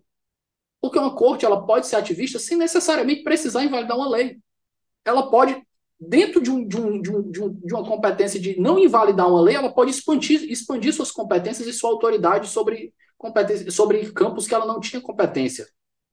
E eu fiquei, eu, será que realmente é, você utilizar o número de leis derrubadas para fazer um, uma medida de que se a corte realmente entra muito no campo, é, é uma boa medida para ver se a corte entra muito no campo político? Eu acho que não é.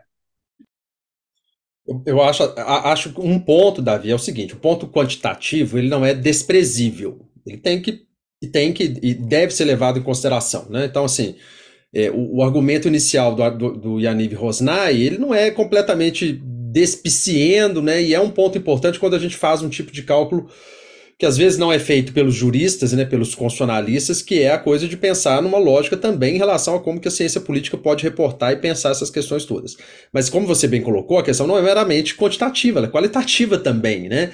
Tem leis que, na verdade, vão ter um impacto enorme numa, numa vida é, social, numa sociedade, que vão mudar completamente a forma como aquela sociedade se enxerga e que vão depender justamente de uma questão quantitativa, né? Novamente o exemplo de Dobbs versus é, Jackson, né, da decisão recente que revogou Roe versus Wade, que era aquela decisão do aborto da Suprema Corte, né? Desde 1973, Roe versus Wade era criticada como uma decisão ativista. Ela não teria fundamento na Constituição é, norte-americana, que aquilo seria algo que deveria ser decidido pela pelo Congresso Nacional, né, seja pela forma como, como é, se entendesse mais cabível, que não seria uma decisão que era é, de ser respeitada. Só que a aplicação de Roe versus Wade, as políticas públicas que foram implementadas, a decisão de Planned Parenthood que tentou é, é trabalhar o marco. Isso, adequar o marco lá em 1990, na, na década de 90, né? Aquilo mostra que havia toda a construção de um certo arcabouço normativo que a corte não poderia, pura e simplesmente por uma nova formação de maioria, definir como algo que era um, precedente que não deveria ser funcionar mais e que não se aplicaria mais no, contexto norte-americano, com um impacto enorme para inúmeras mulheres. E você está pensando aí, na verdade, né, numa decisão que trabalha uma questão de uma certa maneira, não há, não há, uma declaração de inconstitucionalidade, mas é uma forma como a Suprema Corte enxerga a, a, o seu entendimento sobre a Constituição norte-americana e sobre os seus próprios precedentes. Você não está nem falando de aplicação de nenhuma lei, mas com um impacto é, gigantesco. Então, eu acho que o ponto não é realmente. O ponto quantitativo ele tem algum relevo, mas ele é predominantemente qualitativo. Né?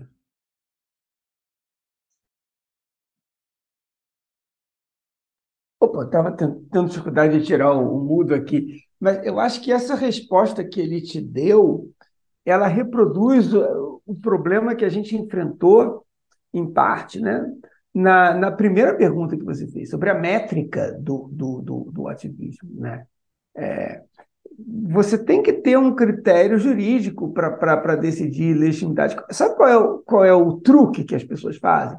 O truque é você parar de falar de legitimidade, que exige uma argumentação complexa, baseada nos princípios constitucionais, baseada em normas é, específicas, né, baseada em um dever de fidelidade ao direito, por uma, por, uma, por uma pergunta sobre se é ativista ou não é ativista. Você então coloca debaixo do tapete a questão da legitimidade.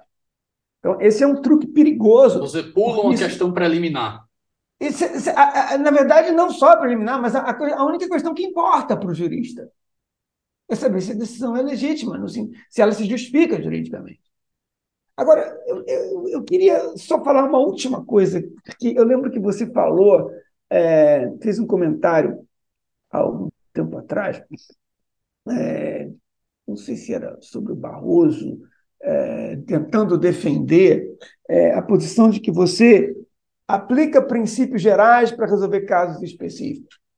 É, o, a teoria do, do, do, do, Barroso ela, tende, ela tem um, um dos problemas que eu vejo nela, na ideia de iluminismo constitucional, que nós trabalhamos no artigo, é a ideia de você olhar sempre para cima, entende? Você sempre busca na razão como sendo algo abstrato como sendo algo que está destacado, como sendo algo que não está no nosso mundo real, que não está no interior das nossas próprias práticas. Você olha para uma. Você olha para cima, você procura algo mais abstrato para você poder, com esses princípios abstratos, resolver os casos concretos. E eu acho que isso é um, um, um erro. Falta concretude. O método de interpretação tem que ser concretista. Tá? É, o Miller fala um pouco isso, mas o próprio Dworkin fala também com a ideia de prioridade local. Você começa a argumentar sobre é, é, quais são os princípios que nós vamos empregar para resolver nossos casos, olhando para os efeitos concretos desses princípios, olhando para precedentes, olhando para casos incontroversos e comparando eles com outros. Você vai de baixo para cima, você leva o grau de generalidade da sua argumentação na medida em que isso for preciso para justificar as decisões concretas, mas você não não dá aquele salto completamente abstrato, entende? Como se você pudesse inferir de uma norma tão vaga quanto o princípio da impessoalidade, por exemplo, uma norma concreta. Você vai construindo de baixo para cima os conceitos, a partir de, de, de, de um cuidado. É, de, de um cuidado muito meticuloso de especificar quais são as condições de aplicação de cada princípio. Mas vai lá. Passando agora para a parte que eu sei que você estava se segurando para falar, e a gente vai discutir agora o papel representativo. É, eu queria primeiro, Thomas, que você apresentasse a definição que o Barroso dá do papel representativo, né, que é justamente você, vocês dois já até anteciparam em alguma medida de que o judiciário vai desempenhar a função que é tradicionalmente desempenhada pelo poder político, pelo legislativo pelo, eventualmente pelo executivo. E ele vai justificar isso, como ele vai justificar e por que isso é criticável, porque isso é perigoso e é uma das partes mais perigosas dentro do artigo dele. É, na verdade, eu não tenho nem muita coisa para falar, porque acho que a gente já, já falou. Mas se for resumir numa palavra, eu acho que é, esse argumento é um argumento psicologista, é um argumento mentalista, é um argumento que apela para intuições e uma resposta emocional do juiz. Então, ele apela, ele diz que você representa quando você é capaz de interpretar o sentimento social. Então, tem duas categorias. Primeiro, tem, é duplamente problemático. Primeiro, porque é, não se cria leis apenas por sentimentos ou emoções. Se cria leis a partir de ações. Legislar é um ato. É, é criar, é se comprometer com o princípio, é colocar aquilo ali em público para que, ele, para que aquele ato seja aplicado, interpretado, utilizado pelos demais no interior de uma prática social. E o ponto mais problemático não é nem esse, é como que você interpreta esse ato legislativo, ou essa Constituição, ou esse princípio.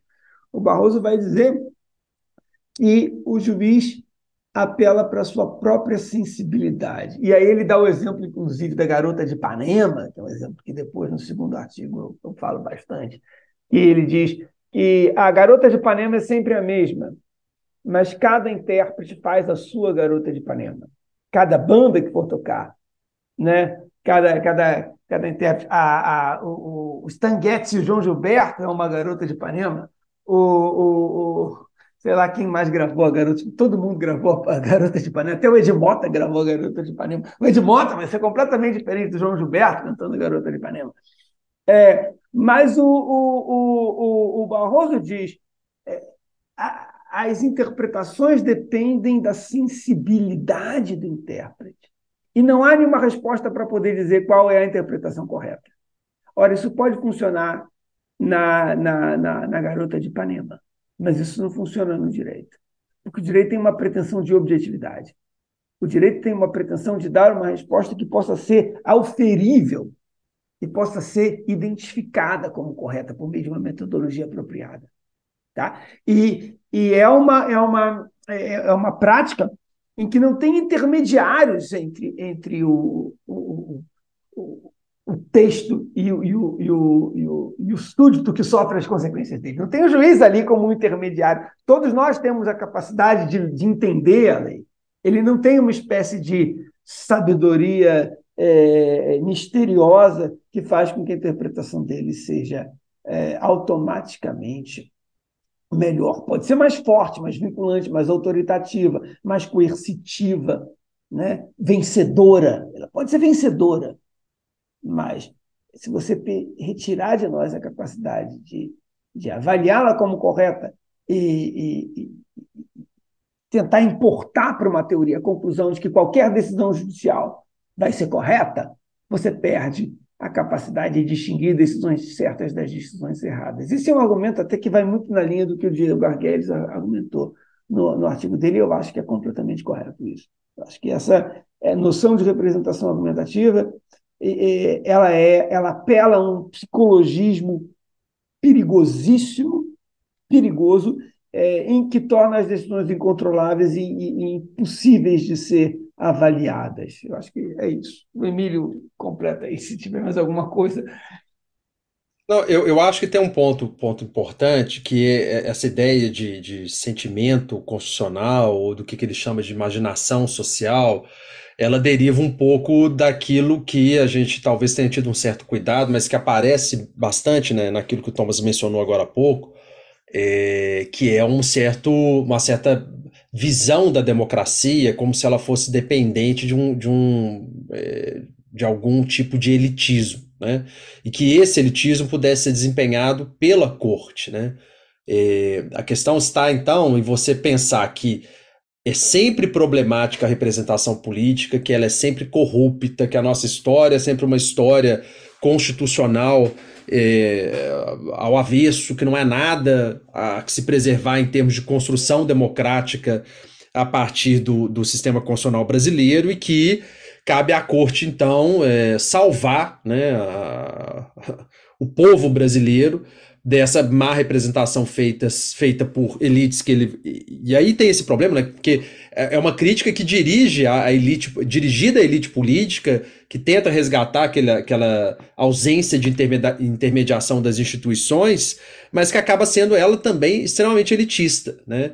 É o tipo de leitura que vai entender que a história constitucional brasileira é sempre deletéria, que ela é sempre problemática, que nós não temos salvação o que vai um pouco aí andando com uma, uma, certa ideia desse tipo de visão de como a elite brasileira é, é, é, se vê, né? Aquela ideia de que tudo bem se eu fizer algum grau aqui de uma certa sociologia que não seja a mais é, é, rigorosa delas e eu puder revelar e dizer quais são as mazelas do povo brasileiro, e aí, em substituição a esse povo, eu posso é, fazer com que as coisas passem a funcionar, inclusive em substituição não só da própria ação do, direta do, do povo, mas também da própria, da própria representação popular. Né? Então, é aquele ponto que a gente havia mencionado lá de problemático de entender mal a própria ideia de representação, substituí-la por uma definição que acaba sendo também ela populista e colocar, na verdade, aí é, é assim, porque um ponto que a gente tem que problematizar é justamente esse, como que o fardo que é colocado nas, na, na, na, nos ombros do, do, Poder Judiciário é um fardo que o Judiciário não, talvez nem ele mesmo precise ou queira merecer esse fardo, né? Achar que o Supremo tem que levar adiante, então, esse tipo de, de representação, quando na verdade o que os ministros estão tentando, ou deveriam estar tentando fazer, era julgar de acordo com a Constituição e com as leis, né? É, é, é o velho poder moderador, né? Eles estão. Eles é, quando eu faço a crítica em, em, outros textos, né, Thomas, sobre a própria é. ideia de moderador, inclusive na assunção que é feita dela pelo próprio Poder Judiciário, né, é, esse ponto é um ponto que eu não deixo de citar, né? O nosso texto está lá citado porque quando a gente vai partir para aquele terceiro ponto da crítica, né, que é a coisa da vanguarda iluminista, eu acho que essa coisa fica mais clara de achar que é, não, cabe à corte, então, em substituição ao legislativo e a própria autonomia mesmo popular levar adiante, a autonomia pública, né? Levar adiante essa, essa ideia de como qual é o projeto de história que tem que ser é, conduzido daqui em diante, né? A gente está tá seguindo a teoria constitucional toda reforçando aquela velha ideia, que é uma ideia importantíssima, de como que constituições é que mapeiam e definem projetos de sociedade, para chegar e encontrar essa ideia de que não é a corte constitucional é que vai dizer qual que é o projeto que deva ser seguido daqui, a, daqui em diante. É, eu acho que a crítica que você faz ao, ao, ao, poder moderador é muito mais radical do que a crítica que a gente fez ao Barroso naquele artigo. O nosso pode até ter parecido um pouco mais desagradável, porque a gente se voltou especificamente para o Barroso e deu nome aos bois. Mas a crítica, que, a crítica ao poder moderador é, é muito mais radical e mais urgente de ser feita, porque ela é mais endêmica e a gente vê ela se manifestando nesse tipo de opinião. Né? Pessoal, caminhando para o último ponto, que é justamente o iluminismo, vocês já adiantaram determinados pontos, que é justamente falando desse caráter aristocrático elitista, né? Porque para exercer a função representativa de captar o espírito, o Barroso ali ele defende que existe uma capacidade, ele não defende, né? É, há uma premissa subjacente de que o juiz é capaz, ele tem uma capacidade extraordinária de conseguir captar a voz das ruas, o Volksgeist, por aí dizer. E no artigo dele, ele rechaça expressamente, ele rechaça a ideia de que essa visão dele é auto autoritária ou aristocrática. Mas ele não enfrenta essa ideia que vocês apontam no artigo de vocês de que existe essa premissa subjacente. Eu acho até, esse é um ponto assim importante, porque é, uma coisa que demorou para ser feita, mas que acho que nos últimos anos ela, ela foi de alguma forma contemplada, é essa é, definição e, e essa circunscrição institucional mais clara do que, que é o Poder Judiciário brasileiro. Né? O Poder Judiciário brasileiro aí que vai ter hoje cerca de 20 mil juízes, esse Poder Judiciário ele desempenha um papel fundamental, importantíssimo, que não pode ser é, é, é colocado de lado né, com, por toda essa crítica é, é, é, antidemocrática e irresponsável que o bolsonarismo fez, mas ele é um poder judiciário, sim, que se define de, uma, de um modo que não é exatamente aquele modo que se constitui a sociedade brasileira. Né? Qualquer definição mínima de, de, de que a gente possa ter sobre dados, de como mensurar aquilo que a gente tem na, em relação à igualdade na sociedade brasileira, a gente vai perceber que é uma sociedade extremamente desigual, né? É, e, e, muito facilmente. E essa desigualdade ela se reflete na forma de constituição do Poder Judiciário. Só que o ministro Barroso, na verdade, vai explorar esse ponto como sendo o ponto que vai salvaguardar, proteger o judiciário para conduzir, então, essa atividade de empurrar a história e tomar decisões que possam soar como desagradáveis ou como decisões que a, que a sociedade não tomaria por si própria e que a corte deveria tomar é, por si só. E aí o que, que a gente tenta apontar é que todos os argumentos é, que são trazidos são argumentos bastante restritos sobre a própria forma de composição por meio de concurso público do Poder Judiciário, a forma como a, a, a corte né, aponta-se que se a corte ela faz audiência pública, então há maior engajamento democrático na atuação da corte, quando a gente vai ter diversos estudos demonstrando que a realização de audiências públicas, a participação de amicicure não se reflete nos próprios votos, por exemplo, do caso se a gente parar para pensar do, dos, das decisões do Supremo Tribunal Federal. É, então, esse é um ponto que, na verdade, acho que dialoga um pouco com, a, com essa ideia de como enxergar é, que é preciso uma tábua de salvação para a democracia brasileira. E essa tábua de salvação, às vezes, vai, vai estar definida de modo institucional, é, e no caso aqui também atribuindo essa função que nunca deveria ser atribuída, na verdade, ao Poder Judiciário. Né? É, é um ponto que eu tenho sempre tentado discutir e enfatizar, né? como que a, a, gente às vezes vai atravessar diversos momentos de crises políticas sucessivas, e em meio a essas crises a gente vai é, se socorrer das instituições que não podem exercer ou fazer política no país, exatamente delas, né? ou Forças Armadas ou Poder Judiciário. Né? Pessoal, tem só uma pergunta que eu esqueci essa pergunta que eu tava, devia ter feito, eu lembro do seu comentário, Thomas, junto com o Rafael, que é uma coisa que a gente aprende quando a gente está entrando na academia, porque a gente fica entusiasmado com as nossas leituras e a gente quer usar tudo. E nem sempre dá para a gente usar tudo que a gente leu em um determinado artigo. E a impressão que a gente tem, na medida que a gente vai lendo o, o, o artigo do Barroso, é que ele usa tudo que ele sabe. Você tem citação de todos os tipos de autores, de todas as matrizes diferentes, ele consegue pegar elementos de todos os autores diferentes e colocar ali. E eu fiquei. Há uma compatibilidade metodológica entre toda aquela galera que ele cita naquele artigo? Posso fazer uma resposta maldosa? Você lembra que, é, que o argumento Paula Toller, sabe? Assim, a cantora do, do Kid Abelha, né? eu sei de quase tudo um pouco e quase tudo mal. É, essa estratégia do Barroso de citar todo mundo é um resquício do bacharelismo, mas isso facilitou demais o nosso trabalho, porque era só se olhar o que o Barroso falava do RAS, você ia lá no RAS e via ele falando outra coisa. Era só se olhar o que o Barroso tinha acabado de falar do, do, do, do e você via, ia lá no. Foi, facilitou demais o nosso trabalho esse tipo de, de metodologia, que não é uma boa metodologia científica. Pessoal, caminhando para o bloco final, considerações finais, qualquer observação que queiram fazer antes da gente ir para o nosso bloco de indicações de leitura, que a gente tem um bocado. Eu, eu acho que assim, o ponto, um, um, ponto que talvez seja um ponto que a gente é, poderia mencionar que é, é, anterior, a gente poderia ter levantado esse ponto logo, logo no início da conversa, é o seguinte, né? É, se a gente, de um lado, entende que talvez no âmbito de uma ética é, judicial, né, como o Thomas apontou, é, juízes não deveriam exercer é, uma profissão acadêmica, porque isso pode indicar uma certa. É, um adiantamento de voto, né, um posicionamento prévio sobre uma questão que ele deveria participar institucionalmente, definir institucionalmente em termos deliberativos. É, por outro lado, eu acho que a gente tem que entender que há um papel, sim, deve haver um papel de um certo diálogo, sim, entre academia e cortes. Né? Então, o tipo de crítica que é feita aqui, aí a gente tenta, tentou fazer isso ao longo do, do texto, né, de levar a crítica de uma maneira séria, profunda, mas respeitosa, né, é sempre uma crítica a, a, a, aos tribunais, ao exercício da jurisdição, que tenta pensar esse exercício da forma mais legítima possível. Então, eu, eu acho que esse é um ponto importante quando a gente está falando de crítica ao Poder Judiciário, para que a gente não seja interpretado mal aqui e visto como. É, atores acadêmicos que estão legitimando aquilo que seria inaceitável no contexto atual, que é a, a, o tipo de crítica que o bolsonarismo tem feito ao, ao, ao, judiciário. Acho que é só um ponto de, esclarecimento. Está no final da nossa conversa, mas talvez a gente deveria ter levantado de início.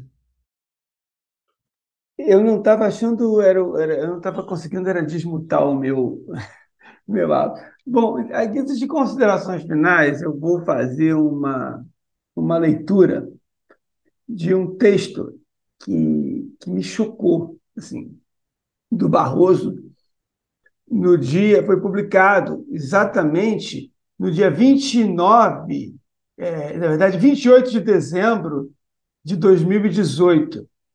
É, 28 de dezembro foi uma sexta-feira, foi o último dia útil do, do se não me engano, do, do, do ano antes da posse do, do Jair Bolsonaro. E, e, olha o que, que o Barroso escreveu é, num texto chamado Atravessando a Tempestade é, em direção à nova ordem. Esse é o título do artigo. Ele dizia, cito, os críticos severos do Supremo devem ter em conta que o país atravessa uma tempestade política, econômica e ética. E, com frequência, o tribunal tem sido chamado para arbitrar, arbitrar crises que são geradas nos outros vértices da Praça dos Três Poderes. Seria uma ilusão que pudesse escapar incólume em um ambiente polarizado e que vive as tensões, teria, teria, seria uma ilusão supor né, que o Supremo, na verdade está faltando o sujeito na frase, né, que o Supremo pudesse escapar incólume em um ambiente polarizado politicamente e que vive as tensões da substituição de uma velha ordem por uma nova ordem. E aí ele diz, na velha ordem era legítima a apropriação privada do Estado por elites extrativistas o desvio de dinheiro público para o bolso e para as campanhas eleitorais, assim como o fisiologismo, o nepotismo, os superfaturamentos, os achaques e o compadrio. A nova ordem que procura nascer reflete a imensa demanda que se desenvolveu na sociedade brasileira por integridade, idealismo e patriotismo. Estamos procurando mudar paradigmas inaceitáveis e empurrar a história na direção certa. É, eu vou terminar a citação aqui. É, aqui, repare que você tem que colocar as coisas no contexto. Era uma defesa de um movimento de lei da ordem e era uma, uma incapacidade de você distinguir a Lava Jato do iluminismo constitucional que ele estava defendendo. O, o, a Lava Jato seria a expressão institucional máxima, o reflexo é, daquele método. É, é, eu interpreto esse texto como uma defesa do método da Lava Jato e dos procedimentos e das decisões da Lava Jato, das condenações e das flexibilidades, é, é, né, de toda a flexibilidade que se fez é, em relação ao Estado de Direito. Tá?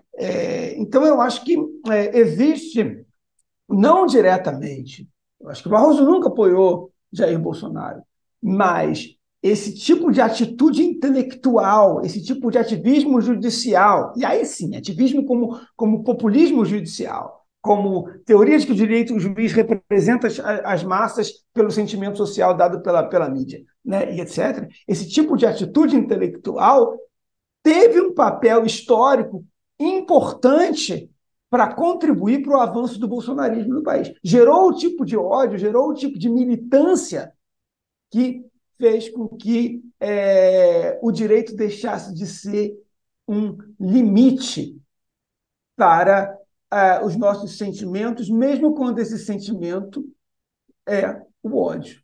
Né? Então, eu acho que é, isso é uma advertência muito importante contra esse tipo de teoria.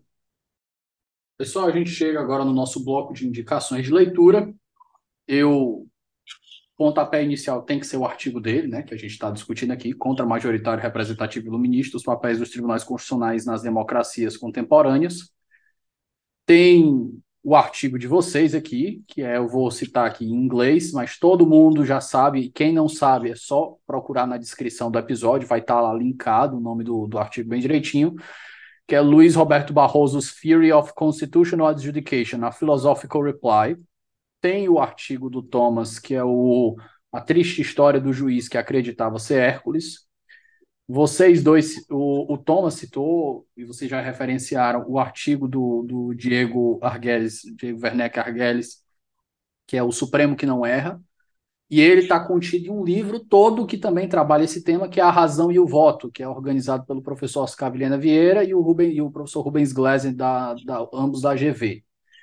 Tem também um do Samuel Fonteles, que eu vou, deixar, vou procurar aqui enquanto eu deixo vocês fazerem as indicações, porque eu estou fazendo quase todas. Tem um artigo que a gente cita no nosso artigo, um artigo do Zé Vicente Mendonça e do Christian Lins, sobre a teoria do Barroso, que está naquela revista Direito e Praxis. Eu não sei exatamente qual é o, o nome desse artigo, mas é um artigo que vale a pena você deixar aí na descrição também, é, que é um artigo que a gente usou bastante. É... Achei aqui o do Samuel. É, a, função, a função iluminista dos tribunais constitucionais e o heroísmo moral clarividente. Está no livro do, de processo constitucional é, coordenado pelo Marinoni. Mais algum, Emílio, que você lembra aí?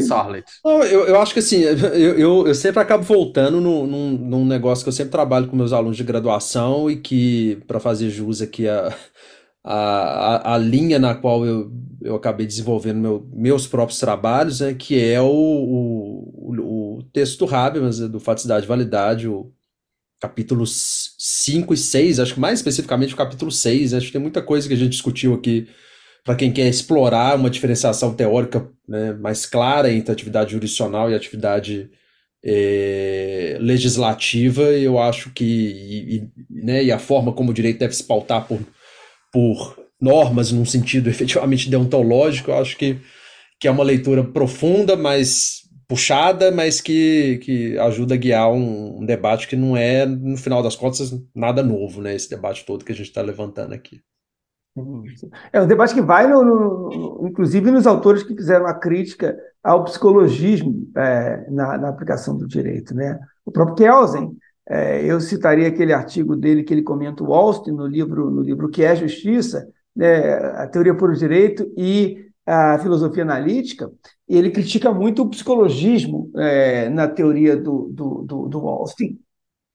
No livro do Kelsen, é, O que é Justiça? É um artigo é um livro, em qual livro, é Justiça. Thomas? E, eu, e sem dúvida nenhuma, o do Working. O que é Justiça? Né? O do Working, é, assim, o Working tem uma obra enorme, mas os momentos da, da obra dele em que ele mais critica o, o psicologismo é, seria o próprio o, o Hard Cases, né, o capítulo 4 do Levando os Direitos a Sério, é, onde ele, ele, ele, ele, ele, é, coloca os fragmentos da, da, da, da, da teoria da decisão dele, né? no debate dele com o Fish, o debate dele com Stanley Fish, você pegar aquele artigo dele, Como o Direito é Igual à Literatura, e no capítulo 2 do Império do Direito, ali você tem críticas ao psicologismo, que é, é eu acho que é um, um, um dos grandes problemas do, do, do artigo do Barroso. Ele pressupõe que o juiz pode confiar nos seus sentimentos e nas suas intuições. E esse é um grande erro filosófico. Pode terminar aí, né, Davi? É. Pessoal, agradeço imensamente por essa conversa aqui de quase duas horas que a gente teve. O tempo de vocês eu sei que é precioso. Agradeço demais. Espero que a gente possa conversar novamente sobre outros temas. Emílio, muitíssimo obrigado mais uma vez. Thomas, agradeço sua estreia. Espero que você volte novamente, como o Emílio fez aqui. Meu muito obrigado.